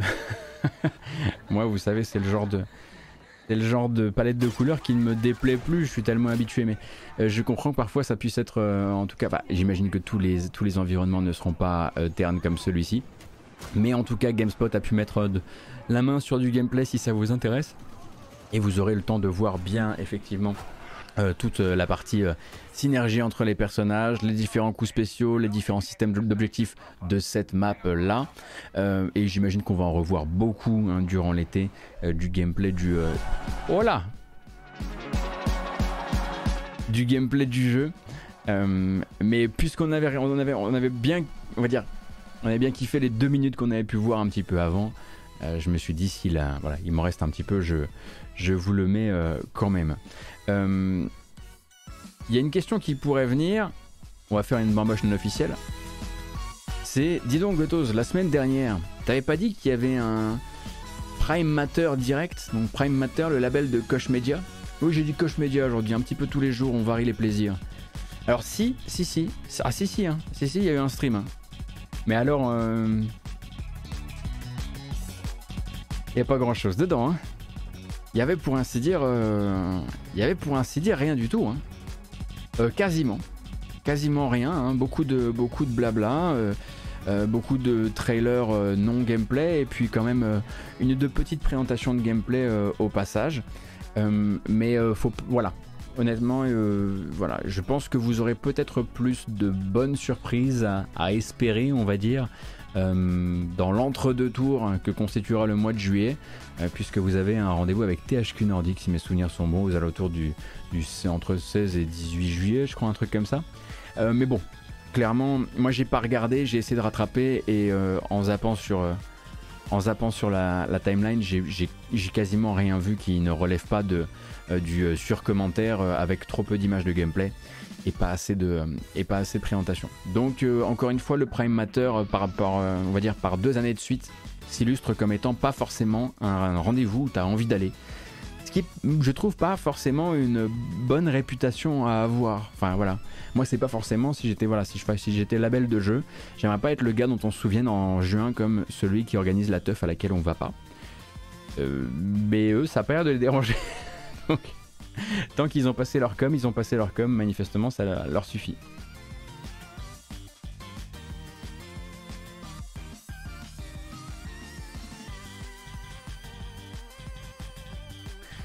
Je voulais, avant qu'on parle évidemment d'un sujet un peu plus proche de chez nous, attirer votre attention sur l'existence d'une lecture qui pourrait vous intéresser. Euh, la voici. On est chez Waypoint, euh, et c'est donc l'incroyable Patrick Klepek qui est à la plume et donc qui va nous parler un petit peu de l'abondance de jeux, notamment de l'abondance de jeux cette année, mais voilà, ces temps-ci. Hein, euh, euh, voilà, il y a déjà plus de 5000 jeux qui sont sortis sur Steam cette année uniquement. Euh, comment certains jeux, dont Peglin que vous voyez ici, ont réussi à dépasser le bruit, on va dire, généré par toutes ces sorties pour se faire voir, pour se faire remarquer euh, par la presse, par les joueurs, par les influenceurs, euh, comment ces jeux-là ont réussi à s'extraire de cette masse dont on a parfois un peu peur hein, avec le temps, avec les, mois qui passent, avec les, événements remplis d'annonces comme celui qu'on vient de, traverser. Euh, donc une petite lecture, pas très longue, hein, mais qui revient effectivement sur euh, un ou deux tips, une ou deux idées qu'ont pu avoir certains devs qui leur ont permis ben, d'exister un tant soit peu dans le, paysage. Donc je me suis dit, voilà, c'est le genre de lecture qui vient un peu un peu complémenter ce qu'on fait ici. Grâce à celle d'elle, exactement. Tout le monde ne parle que de celle d'elle. Alors Curtis, tu, soulèves une question intéressante, euh, ce qu'on va d'ailleurs... Euh, hop, voici le lien pour l'article de Vice, euh, puisqu'on va parler tout à l'heure du calendrier des sorties de la semaine. effectivement, il y avait une rumeur qui donnait normalement une sortie, en tout cas sur Epic Game Store, aujourd'hui pour Uncharted, euh, la comment s'appelle-t-elle déjà? Uncharted PC, enfin la collection, la Legacy of Thieves collection. Euh, mais en fait, cette annonce n'a pas eu lieu. Euh, et jusqu'à preuve du contraire, le jeu n'a pas de date ni sur une boutique ni sur l'autre. donc il y a possibilité que cette fuite ou que cette rumeur ou que ce mélange de fuite et de rumeur n'ait pas eu tout à fait juste en fait. Sauf s'il sort dans 5 minutes juste pour me faire passer pour un con est une possibilité. Ce n'est pas la première fois, je commence à avoir l'habitude. Eh oui, bah, bien sûr qu'il y a du. Bien sûr qu'il y a du Outrun dans Bayonetta, évidemment. Donc peut-être qu'il sortira en surprise, mais pour l'instant moi je l'ai pas mis dans le calendrier des sorties, assez naturellement. Euh, et donc Évidemment, un dernier article que je voudrais euh, bah, vous enjoindre euh, à lire si, ben, si vous avez suivi les, difficultés actuelles de, la presse, et notamment de la presse jeux vidéo. Je pense que vous n'êtes pas forcément étranger, étrangère au phénomène euh, en, cette, année 2022, qui a, été, vraiment une année où on a fait la démonstration plus d'une fois des difficultés de cette presse-là euh, à survivre parfois dans les grands groupes, peut-être parfois pas, avec des écosystèmes qui vont de, plus en plus mal. Euh, on avait parlé il n'y a pas très très longtemps de la refermeture de Jeux Vidéo FR, hein, JVFR qui avait été relevé de ses cendres par, par Clubic, et qui d'ailleurs finalement il y a eu une communication officielle autour de ça, donc si vous voulez la lire, vous pourrez la retrouver. Et puis bah, ce matin, donc, on a vu hein, sortir un, article signé de, signé de la rouge main d'Yvan Le Fou sur Canard PC, donc pour nous annoncer euh, une série de suppressions de postes, tout simplement, euh, au sein du magazine. Euh, suppressions de postes qui sont directement, directement liables et liées, notamment à la montée des coûts de production, à la crise du papier, qui, dans le cas de Canard PC, est un très très gros problème. Et puis à d'autres, on imagine, hein, voilà, c'est toujours très composite ce genre de choses. donc vous avez cet article qui est en, lecture, donc évidemment en lecture libre sur le, sur le site de CPC qui s'appelle Canard PC perd des plumes. Euh, dans lequel euh, on va apprendre donc les suppressions de postes euh, dont, sont, victimes eh ben, Hélène Ripley, Julie Le Baron, hein, dont le travail, je pense que c'est plus la peine maintenant de, de, vous, de vous vanter les mérites de son travail. ça vaut aussi pour Nico Oni, que vous connaissez très probablement si vous avez suivi Canard PC ces temps-ci. ça, vaut, ça vaut pour Jules, hein, Sylvester Standalone, et ça vaut aussi hein, pour, pour les, pages, les pages de Fishbone. donc en gros, Fishbone qui était un collaborateur extérieur de la rédaction de euh, depuis, longtemps.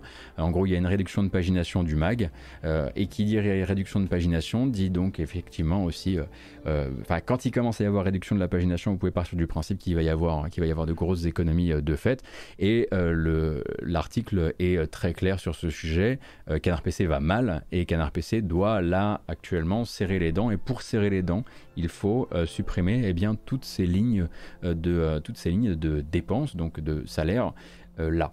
Donc forcément, envie de vous rappeler que si vous avez, si après, comment dire, le très bel accueil que vous m'avez fait aujourd'hui sur Twitch, s'il vous reste euh, deux trois trucs euh, au fond des poches pour soutenir les magazines que vous aimez. Hein. Ça vaut évidemment pour Canard PC, mais vous savez aussi euh, de quel magazine moi je sors. Alors moi j'en ai sorti parce que j'avais envie de faire autre chose, mais vous savez voilà tout l'amour que j'ai pour Gamecult et vous savez combien je pense que Canard PC et Gamecult et quelques quelques autres sites, on va dire des anciens historiques, voilà essaient essaient de maintenir un truc qui leur ressemble, ce qui est très compliqué sur Internet en, en 2022. si vous arrivez à les soutenir, je ne peux que vous enjoindre à les soutenir vraiment. Euh, et puis bah, nous, on va évidemment euh, dans le milieu euh, faire tout notre possible pour essayer de faire circuler des CV qui parlent pour eux-mêmes. Hein. Il n'y a pas besoin de dire lise CV, tu verras, c'est quelqu'un de, c'est de bien. Hein. Ce sont que des gens qui, ont, qui travaillent extrêmement bien et qui, voilà, qui, qui ont, les, qui ont d'incroyables capacités. Ce qu'on peut, qu'on peut leur souhaiter maintenant, c'est de trouver des endroits où ces personnes pourront être, enfin, se voir confier du travail cool et bien payé. Et le travail cool bien payé, c'est très rare. Euh, ça peut être bien payé. Parfois, c'est pas forcément cool. Parfois, ça donne, un peu envie de prendre une douche à la javel. C'est un peu le problème. Euh, et puis parfois, c'est très très cool. Et puis, c'est pas bien payé. Euh, c'est vraiment du talent à revendre, effectivement. Donc, vous savez qu'ici, on parle aussi de la presse jeux vidéo à l'occasion. Et puis surtout quand elle est aussi proche de nous. voilà, c'est des gens que je connais. C'est vrai que je l'ai même pas dit, mais voilà, c'est des gens que je connais et que j'ai eu l'occasion de, fréquenter pour certains autour, de, autour du vendredi soir. mais voilà, voilà, voilà. Donc, euh, donc euh, c'est jamais effectivement très agréable. On avait pu le sentir une ou deux fois hein, pour Canard PC. Euh, on avait pu sentir que voilà, les, qu'il y avait une vraie zone de turbulence actuellement. mais c'est jamais agréable de voir que la solution, on, est, vraiment dans de très fortes difficultés quand la solution c'est, une telle réduction de la voilure. Donc fait chier, oui. Il y a une très très bonne, voilà, Très très bon résumé de la situation sur le chat, je suis assez d'accord, fait chier. Ça me va.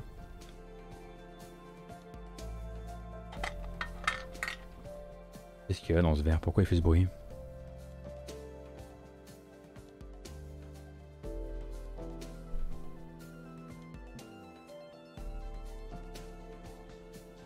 Ouais, ouais, ouais, je sais, Chino. Je sais, je sais.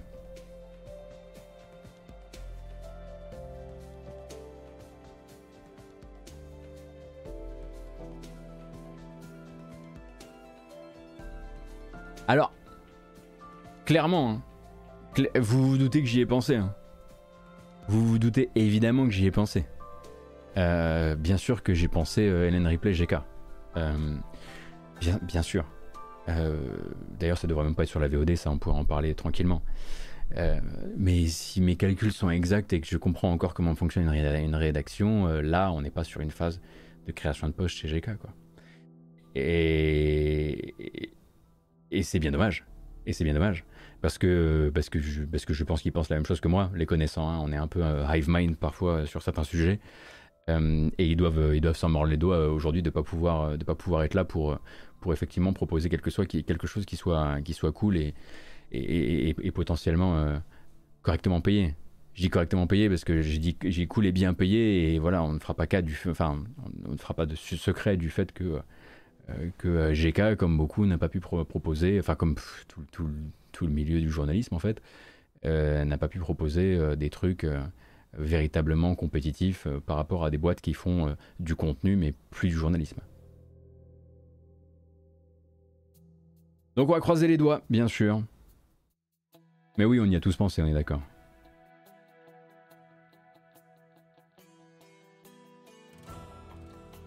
Salut Oli. Bienvenue. Bonnes vacances aussi.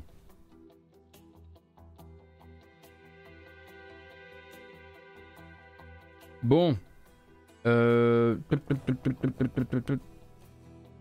Hop. Eh ben, on va quand même parler un petit peu des sorties de la semaine. Il y a deux trois trucs à gérer, hein.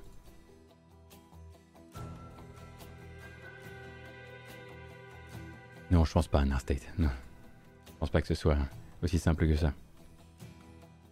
Euh, qu'est-ce que. Alors. Oui, le gars va proposer une bamboche à ce moment-là. Non, mais vraiment juste pour se détendre les pattes. Hein. Faut pas croire. voilà, il n'y a, pas de, y a pas de bonne bamboche à ce moment-là. Attendez. Et qu'est-ce qu'on va écouter?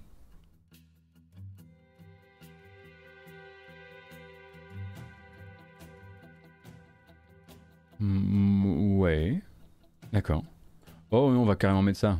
Non, non, non, je, non, je vais me faire striker si je mets ça. Excusez-moi, j'ai des petits soucis de... J'ai des, des, petits soucis de DMCA en ce moment.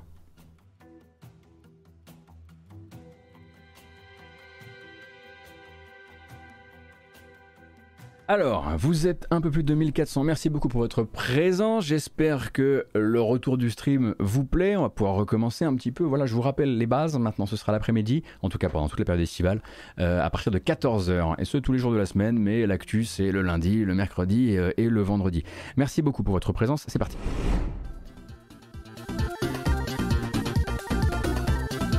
Oh oui.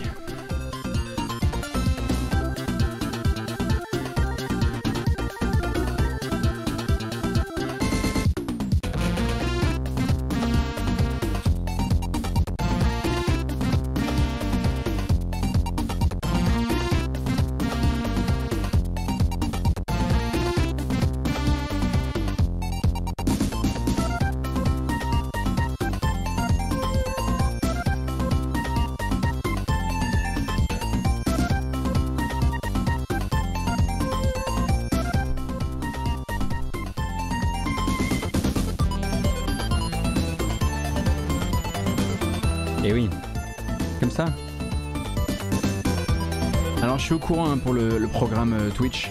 Je vais le mettre à jour euh, cette semaine sans faute. Vous aurez plus de...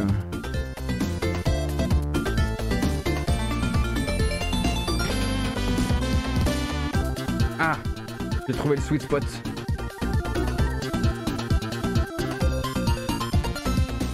Merci beaucoup en tout cas, j'espère euh, que vous allez bien, en tout cas que vous commencez cette semaine agréablement.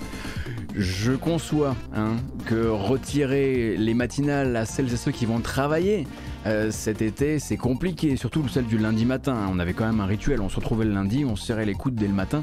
Je comprends que là, ça puisse, ça puisse euh, voilà, avoir un, arrière-goût un peu d'abandon, euh, mais c'est aussi, c'est aussi pour que moi je reste pas, voilà, que je puisse sortir un petit peu et profiter un petit peu de, un petit peu de l'air frais. D'ailleurs, il y a une vidéo sur YouTube qui pourra vous renseigner si vous n'êtes pas encore au courant des petits changements. Il y a également les, les dates de, des vacances de la matinale dans cette vidéo que vous trouverez donc sur la chaîne YouTube obligé de vous envoyer sur la chaîne YouTube pour que vous vous abonniez et tout. C'est un truc, euh, c'est un truc d'animation de communauté. T'inquiète.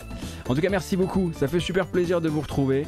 Euh, et on va commencer effectivement à, aller se pencher sur les sorties de cette semaine, car il y a des sorties cette semaine, euh, mais non sans d'abord respecter une ou deux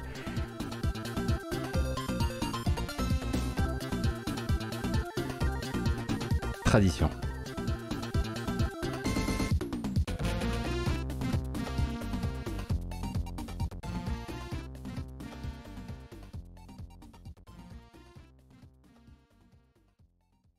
C'est terminé.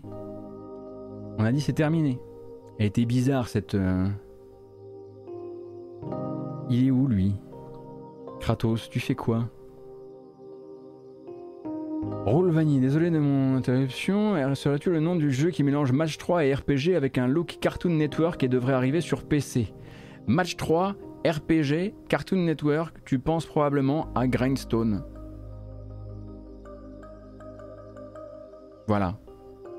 Et puis ben bonne, bonne disparition de la surface de la Terre, hein, parce que quand tu commences à jouer à Grindstone, après c'est après c'est plié. Alors c'est l'arrivée Steam, hein, parce qu'il était déjà sur Epic Game Store si mes souvenirs sont bons.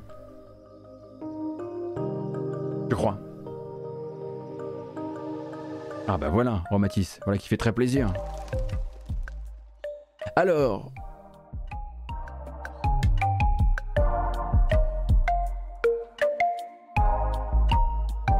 Qu'est-ce qui s'est passé là? Qu'est-ce qui s'est passé? C'est vachement bien. C'est moi qui ai mis ça dans la playlist? Je suis un génie. C'est qui ça? Defalco et Game Chops.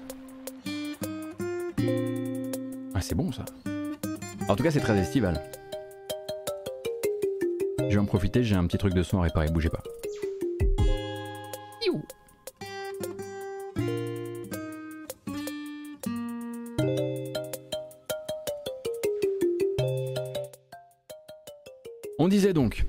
Les sorties de la semaine.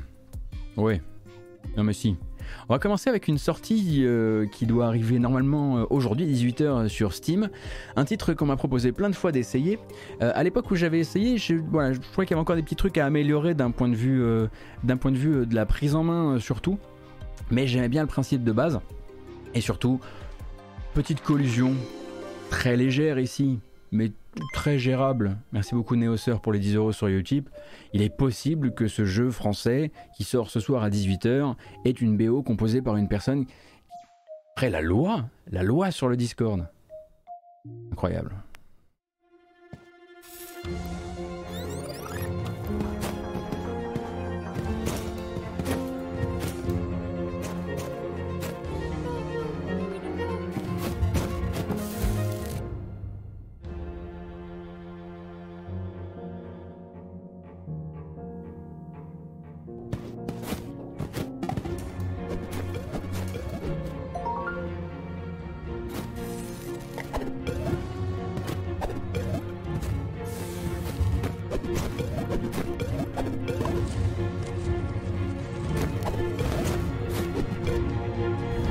De la plateforme, oui. Des puzzles, oui. Mais attention quand même aux raies de lumière, hein, puisqu'il va falloir bien gérer votre position vis-à-vis de la lumière si vous voulez pas vous faire choper. Euh, du coup, avec des petits passages, on va dire, Diane Retry, euh, dans le sens. Voilà Qu'est-ce qui s'est passé? Ah, on a eu une fin de Mufasa. Mais pourquoi il y a Mufasa qui crie alors que c'est pas sa scène? Excusez-moi. Vous avez entendu C'était vraiment la fin de la vidéo Mufasa qui nous menace depuis tout à l'heure. C'est une erreur de son hein, dans mon setup. Bref, on s'en fout de ce qui. c'est cassé, c'est cassé. C'est pété. Euh, et du coup, le jeu s'appelle Pale Night et sort ce soir euh, sur Steam. Euh, et du coup, moi, j'aimerais bien me pencher dessus à l'occasion parce que, ouais, sur la démo, il y avait deux trois petites accroches encore. Mais bon, BO par. Comment vous dites? Zenibuka J'ai jamais entendu parler. Et puis bah finalement vous n'avez pas besoin d'autre chose. Hein. Enfin vous n'aurez pas besoin que Uncharted euh, Legacy of Thieves sorte sur PC ce soir si vous pouvez avoir Pale Knight j'imagine. Euh, et euh, celle-là n'a pas du tout accroché. Ah bah écoute on, verra Zeniuka, ça se trouve ce sera mon cas aussi hein, et je serai, je serai sincère, c'est le but. demain, 21 juin, mardi, une première bordée de jeux, cela qu'on connaît un petit peu plus ici. Good Company, la 1.0. Good Company qui vous propose de commencer donc à travailler dans votre atelier pour fabriquer une petite calculatrice, une petite machine, un ordinateur euh, pour enfants, ce genre de choses, et puis transformer votre petit business artisanal en très très grosse boîte éventuellement. Voilà. Et puis comme ça, on pourra dire de vous que vous êtes parti de rien. Alors il est en accès anticipé un goût de compagnie depuis un certain temps maintenant. Euh, et en revanche, euh, dans cette vidéo-là, c'est le moment où il annonçait son arrivée, l'arrivée d'un mode multijoueur, donc jeu de gestion et de construction et de management jouable en multi, c'est assez rare pour être signalé. Et le jeu sort de, je le disais, 1.0 demain.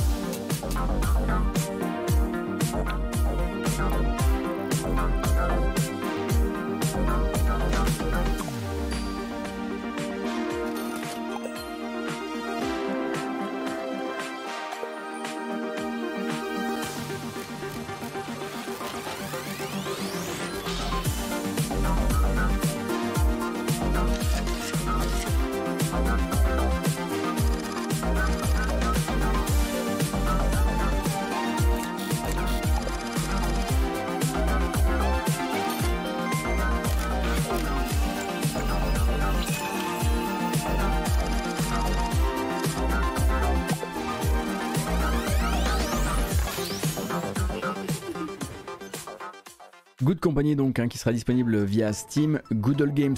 Je dis encore Google Games hein, parce que vraiment j'aime parce que, Voilà, je peux plus faire différemment. Et Epic Game Store. Euh, et euh, ça sort donc la 1.0 demain. Du coup, j'imagine encore une fois euh, aux alentours de, de 18h. une sortie également très attendue pour le 21 juin, demain, la fête de la musique, le début de l'été, tout ça, tout ça. c'est la Shadowrun Trilogy qui doit revenir sur plusieurs nouvelles plateformes, dont la Switch, mais aussi l'arrivée dans le Game Pass, avec donc une bande annonce que vous avez déjà vue, mais c'est pas grave, on va la re-regarder.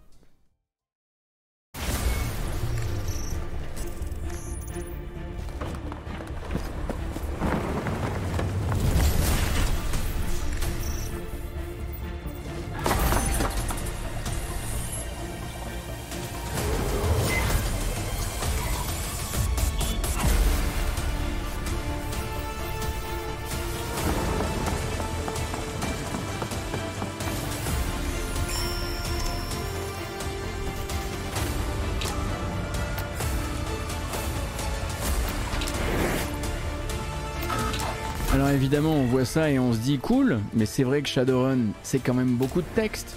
Est-ce qu'on pourrait avoir une trad française? Non. Bien malheureusement, euh, non, pas de traduction française hein, pour la trilogie, euh, tout comme pour les jeux hein, de base, euh, et donc arrivé sur console de nouvelle génération, génération précédente, Switch et Game Pass, donc pour les versions PC et Xbox. Désolé pour cette traduction, je comprends que ce soit bien frustrant. Arrivé sur Switch aussi, oh là là, celui-ci ça fait longtemps, il me semble qu'il avait été repoussé.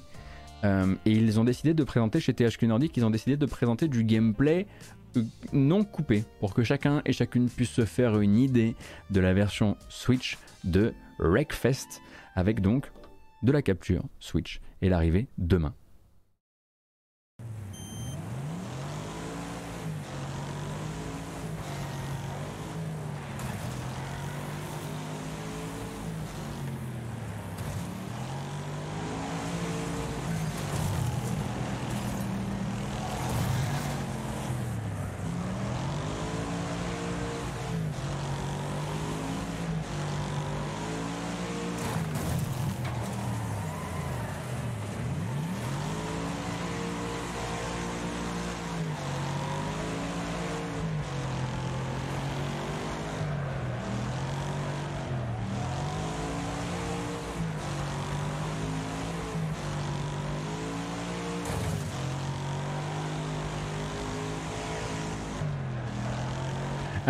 Le problème, c'est que je sais pas comment ils sont démerdés pour cette présentation de gameplay. Pourtant, un jeu qui a plutôt, on va dire. Euh, enfin. Pourquoi ça a l'air. Euh, pourquoi ça a l'air ennuyeux? Qui s'est occupé de cette capture? C'est comme. Euh, c'est comme Sonic Frontiers. Hein. Le problème, c'est la vidéo, c'est pas le jeu. Oh, je plaisante, ça va. Mais en plus, voilà, Breakfast n'a pas du tout la n'a pas du tout la réputation d'un jeu euh, d'un jeu chiant.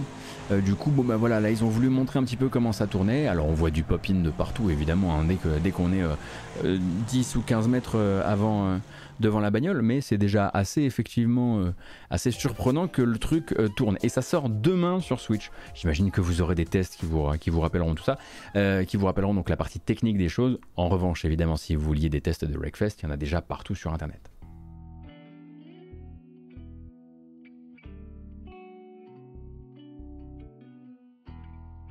Demain, il y a quoi d'autre? Ah, mais oui Bah, il y, a le jeu, auquel on va jouer tout l'été. Bah, si, je vous ai dit, on va organiser des soirées multijoueurs sur la chaîne. Vous croyez quand même pas que c'était pour. Euh... On peut jouer à Age of Empires, hein Bah, non. Nous aussi, on va faire l'argent de Twitch. Ah, alors? C'est l'arrivée en free to play. Looks like you the Fall Guys. Need a friend. Well, you're in luck because soon Fall Guys will be beaming to you live on even more platforms, including PlayStation, Xbox, Switch, and the Epic Games Store. And with cross-play and cross-progression, playing with friends has never been easier. But wait, there's more. Fall Guys is going free. Party up with your friends across the entire range of Fall Guys seasonal content. And for those of you who've been with us for a while, enjoy a free legacy pack.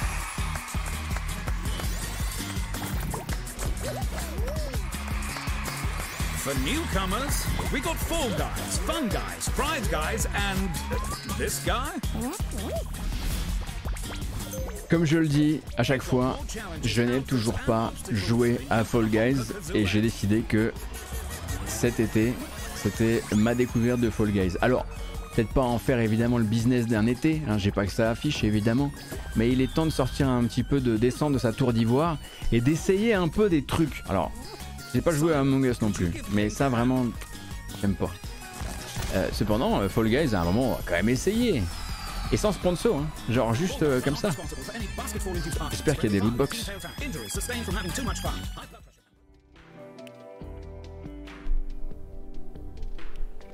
Ah, bien sûr que j'ai changé, non mais ça c'était sûr. hein.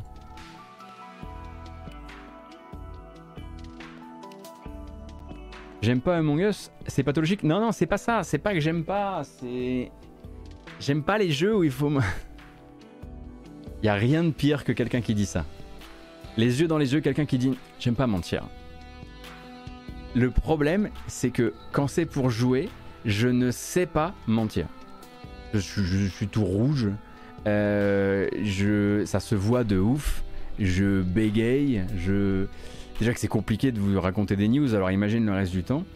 Euh, et en fait, ça vaut aussi pour plein d'autres jeux, des jeux de société, hein, des jeux où il faut, voilà, faut, faut... le loup-garou par exemple. Le loup-garou, c'est l'enfer. Moi, quelqu'un, voilà, quelqu'un lâche un truc du genre, euh, on se fait un petit loup-garou. Je dis bon, bah, il se fait tard, non? Quitte à aller au bar d'à côté, je veux dire, hein, mais je me casse. Voilà, je n'ai jamais pu. Donc effectivement, les Among etc. C'est pour moi, c'est pour moi, c'est compliqué, quoi. Euh, c'est dommage parce qu'ils ont l'air de bien s'amuser. Euh, mercredi, ce sera la, ressortie. Alors, ressortie, oui, c'est- c'est-à-dire que c'est un, jeu qui est déjà sorti, qui va recevoir un patch et du coup qui va recommunique pour l'occasion. Il s'agit de Fire Girl Hack and Splash, donc le jeu avec la petite pompière, euh, et qui cette fois-ci donc reçoit cette version Rescue DX qui est inspiré donc un patch euh, inspiré par pas mal de retours de la communauté à propos parfois de la difficulté du jeu ou de son côté un peu sadique euh, pour voilà. Il- en tout cas ils annoncent qu'ils nous ont entendus et qu'ils veulent s'améliorer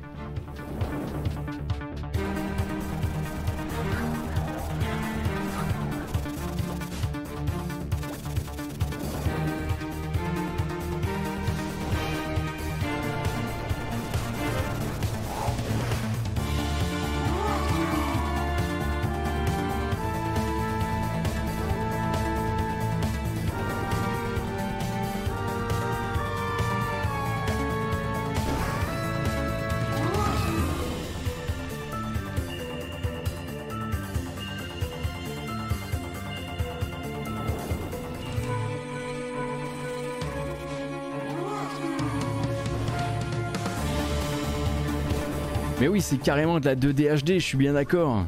On se croirait chez Square Enix. Euh, non, mais en tout cas, voilà, le jeu qui demande, qui demande de, c'est- de l'action, mais aussi un petit peu des puzzles. Enfin, l'action plateforme, mais aussi un petit peu des puzzles, parce que il faut pas, en- faut pas enfoncer les mauvaises portes au mauvais moment. Il faut un petit peu euh, appréhender chaque building et chaque endroit que vous allez, euh, vous allez explorer de la bonne manière pour pouvoir sauver les, sauver les, civils qui s'y trouvent. Évidemment caresser le chien. Mais en tout cas, lors de la sortie, le jeu était un petit peu dur un petit peu, euh, comment dire, euh, au niveau de l'équilibrage surtout, peut-être un petit peu, un petit peu sadique avec le joueur. Et euh, c'est pas mal fait retoquer par ça, pour ça, par, par, notamment par la presse. Et donc là, ils sortent cette version DX. dont peut-être que des gens vous reparleront. Je sais pas si moi je serais chaud pour restreamer le jeu pour l'occasion. Donc ça c'est mercredi et jeudi évidemment c'est l'heure du Yankee. C'était, est-ce que c'était en accès anticipé? Je crois pas que c'était en accès anticipé, Vegabix, j'ai un doute maintenant. Ah, tu me mets le doute. C'est pas grave.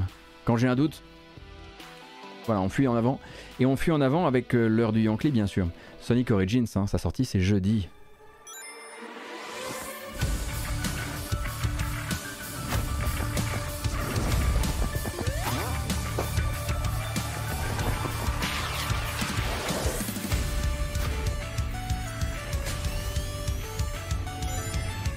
Alors pourquoi l'heure du Yankee? Et bien déjà parce que d'une manière ou d'une autre, la plupart des épisodes mis en avant par cette collection, vous les avez, vous aviez déjà la possibilité de vous les procurer à moindre frais. Hein, ça vaut pour le 1, ça vaut pour le 2, ça vaut pour le 3, ça vaut même pour Sonic CD. Donc il y a 4 jeux dans la collection, avec des bonus évidemment, des nouvelles séquences animées en intro et en outro de chaque jeu, euh, la possibilité de jouer en mode classique ou de jouer avec ce qu'ils appellent, je crois que c'est le mode aventure qui va permettre de créer, donc de débloquer des trucs au fur et à mesure qu'on avance, débloquer des éléments qui sont euh, dans le musée du jeu. Donc le classic mode, ah oui c'est pas le mode aventure, c'est le mode anniversaire. Euh, et puis évidemment, hein, on, remercie euh, cette collection Origins pour sa réalisation première. Sa réalisation première, c'est de faire disparaître tous ces jeux à moindre frais de la vente, à part une ou deux versions, notamment des versions mobiles peut-être, sur toutes les plateformes où le jeu cette, où cette collection sort, les versions à 5 ou 7 balles, vous pouvez leur dire adieu. Euh, et, bah, merci Sonic de continuer à nous maintenir engagés financièrement dans ton destin. Euh, et puis bien sûr avec autour de ça euh, un tableau qui vous explique ce qu'il y a dans telle, euh, telle édition de luxe ou non, les nouvelles musiques, pas les nouvelles musiques. On sait déjà que toutes les musiques de Sonic 3 et de Sonic 3 et Knuckles ne seront pas dans le jeu pour des problèmes de droit. qu'il y a eu des recompositions d'anciennes musiques prototypes par Jun Senue. Il y a aussi des nouveaux niveaux, hein, des niveaux qui sont plus qui relèvent plus de l'ordre du défi histoire d'ajouter un petit peu de, contenu à tout ça. Euh, et puis bah voilà, attendez les tests, hein, vous allez vite savoir euh, où vous placer par rapport à ça. C'est quand même le corps de base de toute cette collection. Ce sont des jeux qui, que vous avez eu le temps non seulement de faire à l'époque, mais aussi de voir déjà restaurés d'une manière ou d'une autre à travers les époques, avec déjà de très belles restaurations qui coûtaient pas cher. Alors que là, tout ça, ça va coûter un petit 40, 45 balles. Je crois que c'est 40 pour la version normale, 45 balles pour la version, la version deluxe avec tout dedans, des bonus de précommande évidemment. N'oubliez pas de précommander, merci. tout ça tout ça. Pouillot va lui mettre 9 sur 10. Non, arrêtez. Pas Pouillot. Non. Pas lui, arrêtez. Je laisserai pas dire ça de mon ancien patron. Non. Jeudi, sortie de Gordian Quest. On a déjà parlé ici. C'est de la tactique, euh, tour par tour, avec des cartes, mais aussi avec beaucoup, beaucoup de narration. Euh, et c'était en accès anticipé jusqu'ici. Là, c'est la 1.0 qui se, qui se présente.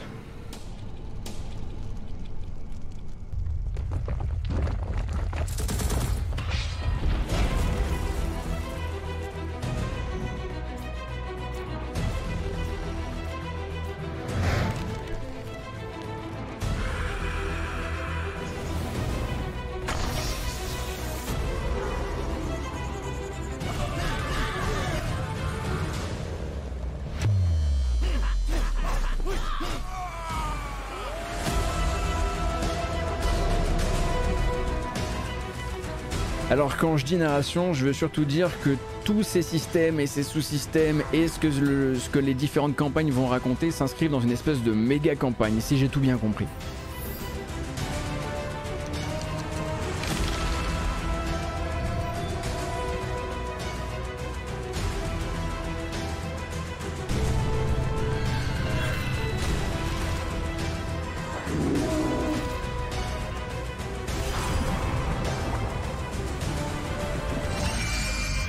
Le jeu n'a vraiment, vraiment pas attendu euh, euh, la sortie d'accès anticipé pour avoir déjà une très bonne fanbase, hein, puisque je vous rappelle que euh, il a été très très bien reçu, pas juste parce que c'est un jeu de cartes, mais aussi tout simplement Pardon. Euh, et aussi tout simplement parce qu'en fait, euh, bah, les systèmes sont a priori euh, plutôt, plutôt bons. je connais effectivement des gens dans mon entourage plutôt proche qui sont déjà plusieurs centaines d'heures sur Guardian, Quest. et, moi j'avoue que je ne me suis pas encore trop penché, donc hâte de m'y coller, mais pas forcément la force d'y mettre, d'y mettre des centaines et des centaines. Est-ce qu'il y a une explication à la recrudescence de jeux de cartes en ce moment? Bah, ça marche déjà, ça marche. Euh, il y a des jeux qui ont été un peu fondateurs, qui ont déplafonné euh, pas mal, je pense, de le raisonnement des gens euh, et la manière de penser les jeux de combat tactique de pas mal de gens. Euh, et puis voilà, il y a depuis Slade Spire euh, et quelques autres avant, eh bien, euh, il y a toute une génération de gens, tout comme d'ailleurs on a eu cette, discussion autour de, des Stardew-like, voilà, des, des, gens qui se sont dit, ok, c'est le type de jeu qui me ferait me mettre au développement de jeux vidéo. Et boum, les voilà, très souvent, avec un premier jeu, soit de jardinage, soit de cartes, tactique au tour par tour. Mm. Après, si vous n'êtes pas encore dans cette fatigue-là, l'important c'est de trouver les bons pour pas vous fatiguer, pour justement avoir quelque chose d'assez renouvelé, pas vous retrouver à bouffer tous les trucs euh, qui passent. Celui-ci, on m'en parle comme étant effectivement l'un de ceux euh, qui, mérite, euh, qui mérite clairement le coup d'œil. et Grifflands, là c'est encore un autre truc parce que là il y a un vrai, twist proposé par Clay avec Grifflands qui en fait quelque chose de vraiment très, très différent. Griffland ou Grifflands, je sais jamais. Et puis Inscription, bien sûr. Bon, tous ceux qui ont un vrai gros twist, on les connaît déjà un petit peu. On va se tourner ensuite vers euh, vendredi. Vendredi, ben. Ouais. Jeudi, c'était le jour du Yankee, on avait dit. Mais du coup, vendredi, c'est le jour du Yankee aussi. C'est deux fois le jour du Yankee. Grosse semaine, hein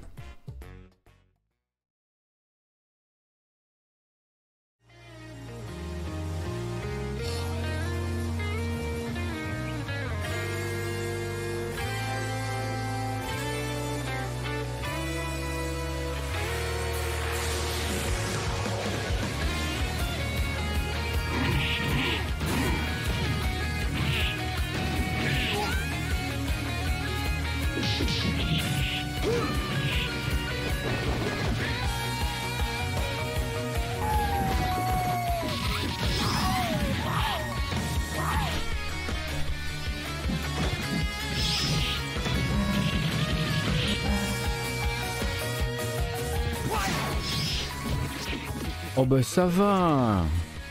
Il y en a combien auxquels vous voulez vraiment jouer dans cette compilation de 10 jeux? 10 jeux, donc euh, les Darkstalkers, donc Darkstalkers The Night Warriors, Night Warriors Darkstalkers Revenge, Vampire Savior de Lord of Vampire, Vampire Hunter 2 Darkstalkers Revenge, Vampire Savior 2 The Lord of Vampire, Red Earth, Cyberbots Full Metal Madness, Super Gem Fighter Mini Mix, Super Puzzle Fighter 2 Turbo et Hyper Street Fighter 2. Et je crois qu'il y a un, contenu bonus aussi.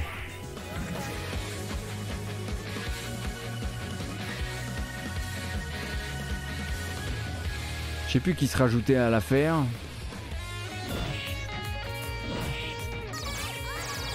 Le prix c'est quoi? Oh tout de suite vous voulez parler des choses qui fâchent, je comprends pas. Oh, mais le prix c'est qu'un chiffre. Pourquoi vous vous, embêtez avec ça? C'est pas important.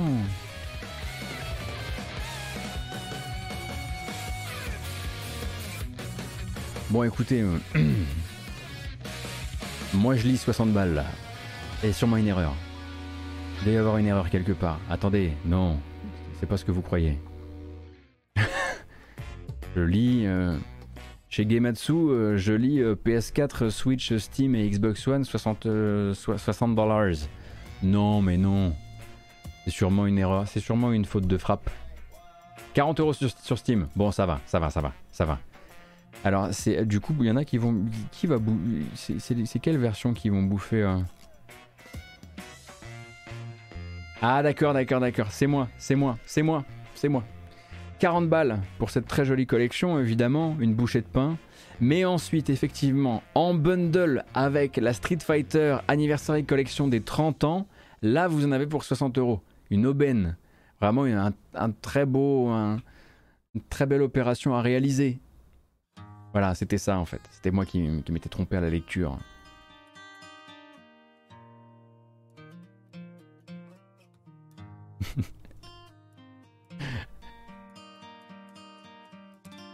Elle est nulle. Elle a Anniversary Collection de Street Fighter euh, Vania Hort. J'ai même pas regardé, je t'avoue. Bon, heureusement qu'on a la bonne musique. Pour se détendre un petit peu là. Ça va mieux tout de suite. Alors, vendredi. J'avais dit vendredi du Yankee. On va continuer tout de suite. Avec. Euh, bon, là, il y a une vraie explication. C'est que tout le monde n'a pas pu jouer à ce jeu-là. Je pensais à Puyo évidemment quand je vois la tête du jeu, mais, et même moi j'ai envie d'y jouer. Je pense qu'on est beaucoup à avoir envie d'y jouer. Mais à quel prix? Il faut encore que je vérifie ça. Pokey and Rocky Richrind, évidemment.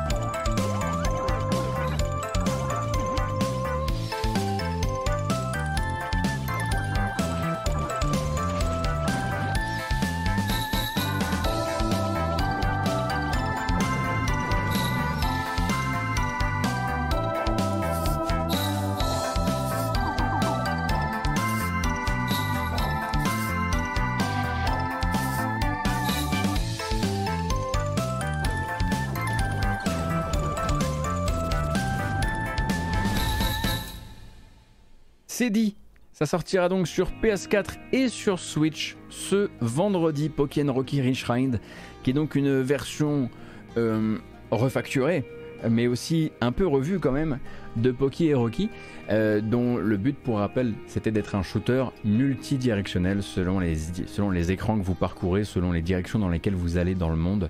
Euh, qui a effectivement un charme fou avec une BO. alors je sais pas si elle est remasterisée pour l'époque. Ça coûte combien cette petite merveille Pokémon Rocky Richrind? Oui, on peut voir ça comme un top-down shooter du coup. Oui, oui, effectivement, Van, si tu veux aller par là. Euh, écoutez, sur Amazon, je vois du 30 balles. Encore une fois, une aubaine. Tav, merci beaucoup pour le prime, c'est très gentil. Moteux, merci pour le follow. Shogohots, merci pour le Primal Funk, pour le follow. Drems, pour le follow également. Ça fait très plaisir.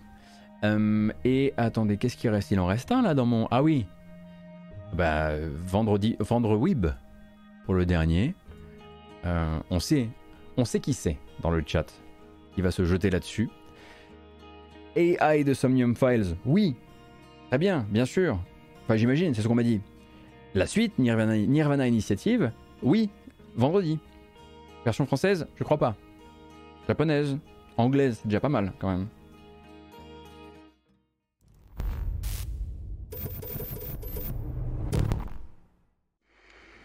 タジオドバイタで古江陣の右半身が発見された。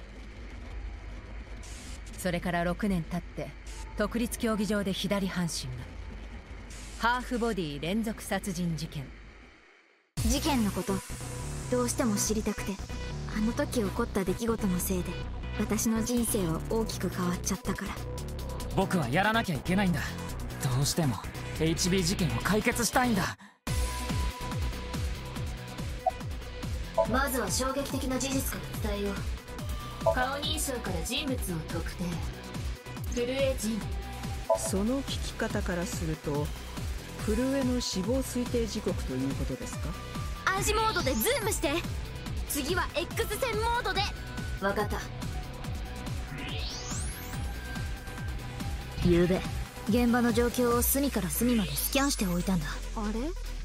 見て。このハーフウェイラインの上どうして死体が落ちてきたこれまでにゲットした手がかりを使えば必ず謎は解けるはず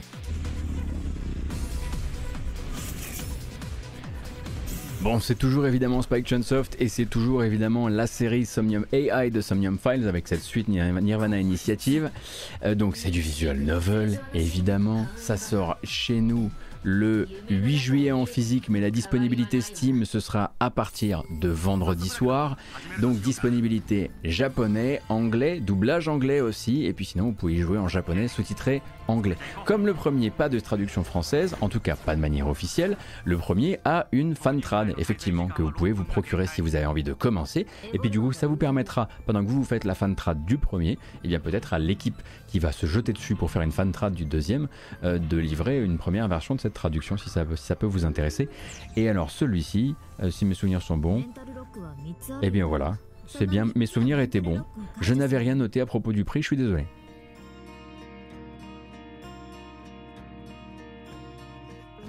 Excusez-moi.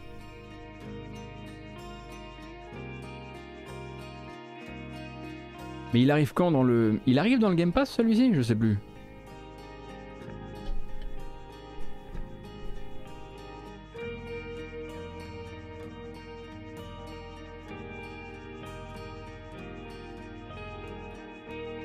Pas l'info. Ah, le premier est toujours sur le Game Pass Xbox, d'accord. Merci beaucoup pour les informations Web. Heureusement que vous êtes là. Qu'est-ce qu'on ferait, nous, sinon? Hmm. Bon, on a fait le tour de l'actu. Bravo à toutes et à tous, merci beaucoup. Je vous rappelle un truc qu'on a laissé filer depuis, donc le 22 juin, heure française, 16h, un Xenoblade Chronicles live par Nintendo, donc un Nintendo Direct tourné uniquement, théoriquement, sur Xenoblade Chronicles 3 qui va durer 20 minutes. Est-ce que ça veut dire que c'est le seul direct de Nintendo que vous aurez pour le mois de juin? C'est une possibilité ils peuvent aussi en faire un deuxième un peu plus tard pour parler de leurs autres prods, mais là ce sera un Xeno live. Voilà. Comme ça, vous commencez à préparer un petit peu votre, euh, vos attentes éventuelles vis-à-vis du truc. Commencez pas à vous chauffer. À part, évidemment, euh, si vous voulez, euh, si, vous voulez la date de Silksong qui sera évidemment là. Ils ont, il y aura 20 minutes de Xenoblade Chronicles 3 et puis ensuite il y aura 20 minutes surprise de nulle part. ok, je m'arrête. C'est bon, ça va, j'ai compris. Non, non, bah non, pas, bah non, Mufasa, non, pas du tout. C'est pas possible ça. Quel bordel ici. Bah merci d'avoir été là avec moi en tout cas cet après-midi pour cette reprise de l'activité. Je vous rappelle qu'à partir de maintenant et ce jusqu'à la fin de l'été, ce sera donc tous les après-midi à partir de 14h. L'actualité jeux vidéo, c'est le lundi, le mercredi et le vendredi, mais je serai là aussi le mardi et le jeudi, l'après-midi ou le soir. Bref, ce sera un peu plus relax. Hein. Il y aura des fois où je serai là, des fois où je serai peut-être je serai pas là. J'essaierai quand même de vous prévenir à l'avance via le Discord. Euh, mais voilà, c'est là aussi où on, voilà, on découvrira des jeux. On a encore quand même un We Were Here Forever à terminer avec Médoc, hein, que je vais plus faire euh, lever le matin, ça va le changer. Euh, et puis, comme je disais, je commencerai bien un, stream au long cours de Dragon's Dogma. Alors, euh, combien de temps ça va me prendre? Est-ce que je vais vraiment avoir cette énergie? Je ne sais pas, mais en tout cas, voilà, j'ai le truc en tête. Je vous rappelle que cette vidéo s'en va sur YouTube, euh, comme à l'accoutumée, avec une version chapitrée qui sera ensuite suivie d'une version audio disponible sur vos applications de podcast. Vous cherchez la matinale jeu vidéo. Non. Oui. Très bien. Demain, on se retrouve à 14h pour jouer à des trucs sais pas encore quoi, vraiment, tout à fait, pour être tout à fait honnête avec vous. Euh, voilà, j'y vais, euh, j'y vais tout doux. Euh, prenez, ma foi, grand soin de vous. Je vous remercie évidemment pour votre présence, pour ce qui s'est passé avant le début de la VOD aussi. Merci beaucoup pour votre soutien, merci pour les encouragements, merci pour les félicitations, ça fait super plaisir. Et merci pour les follow, merci pour les subs, merci pour les passages sur Utip également. prenez grand soin de vous, prenez soin de votre presse si vous le pouvez, de votre presse de jeux vidéo, de celle que vous aimez et qu'importe euh, la presse de jeux vidéo que vous aimez, mais en tout cas prenez soin de, des gens qui, font des, qui vous transmettent de la passion. Euh, et, euh, et bisous, et à bientôt. Et... Oh non Il est cassé. Attendez. Salut En revanche, on fait plus la fête. Qu'est-ce que je fais? La bamboche, c'est terminé. Mais non C'est pété Oh non. Au revoir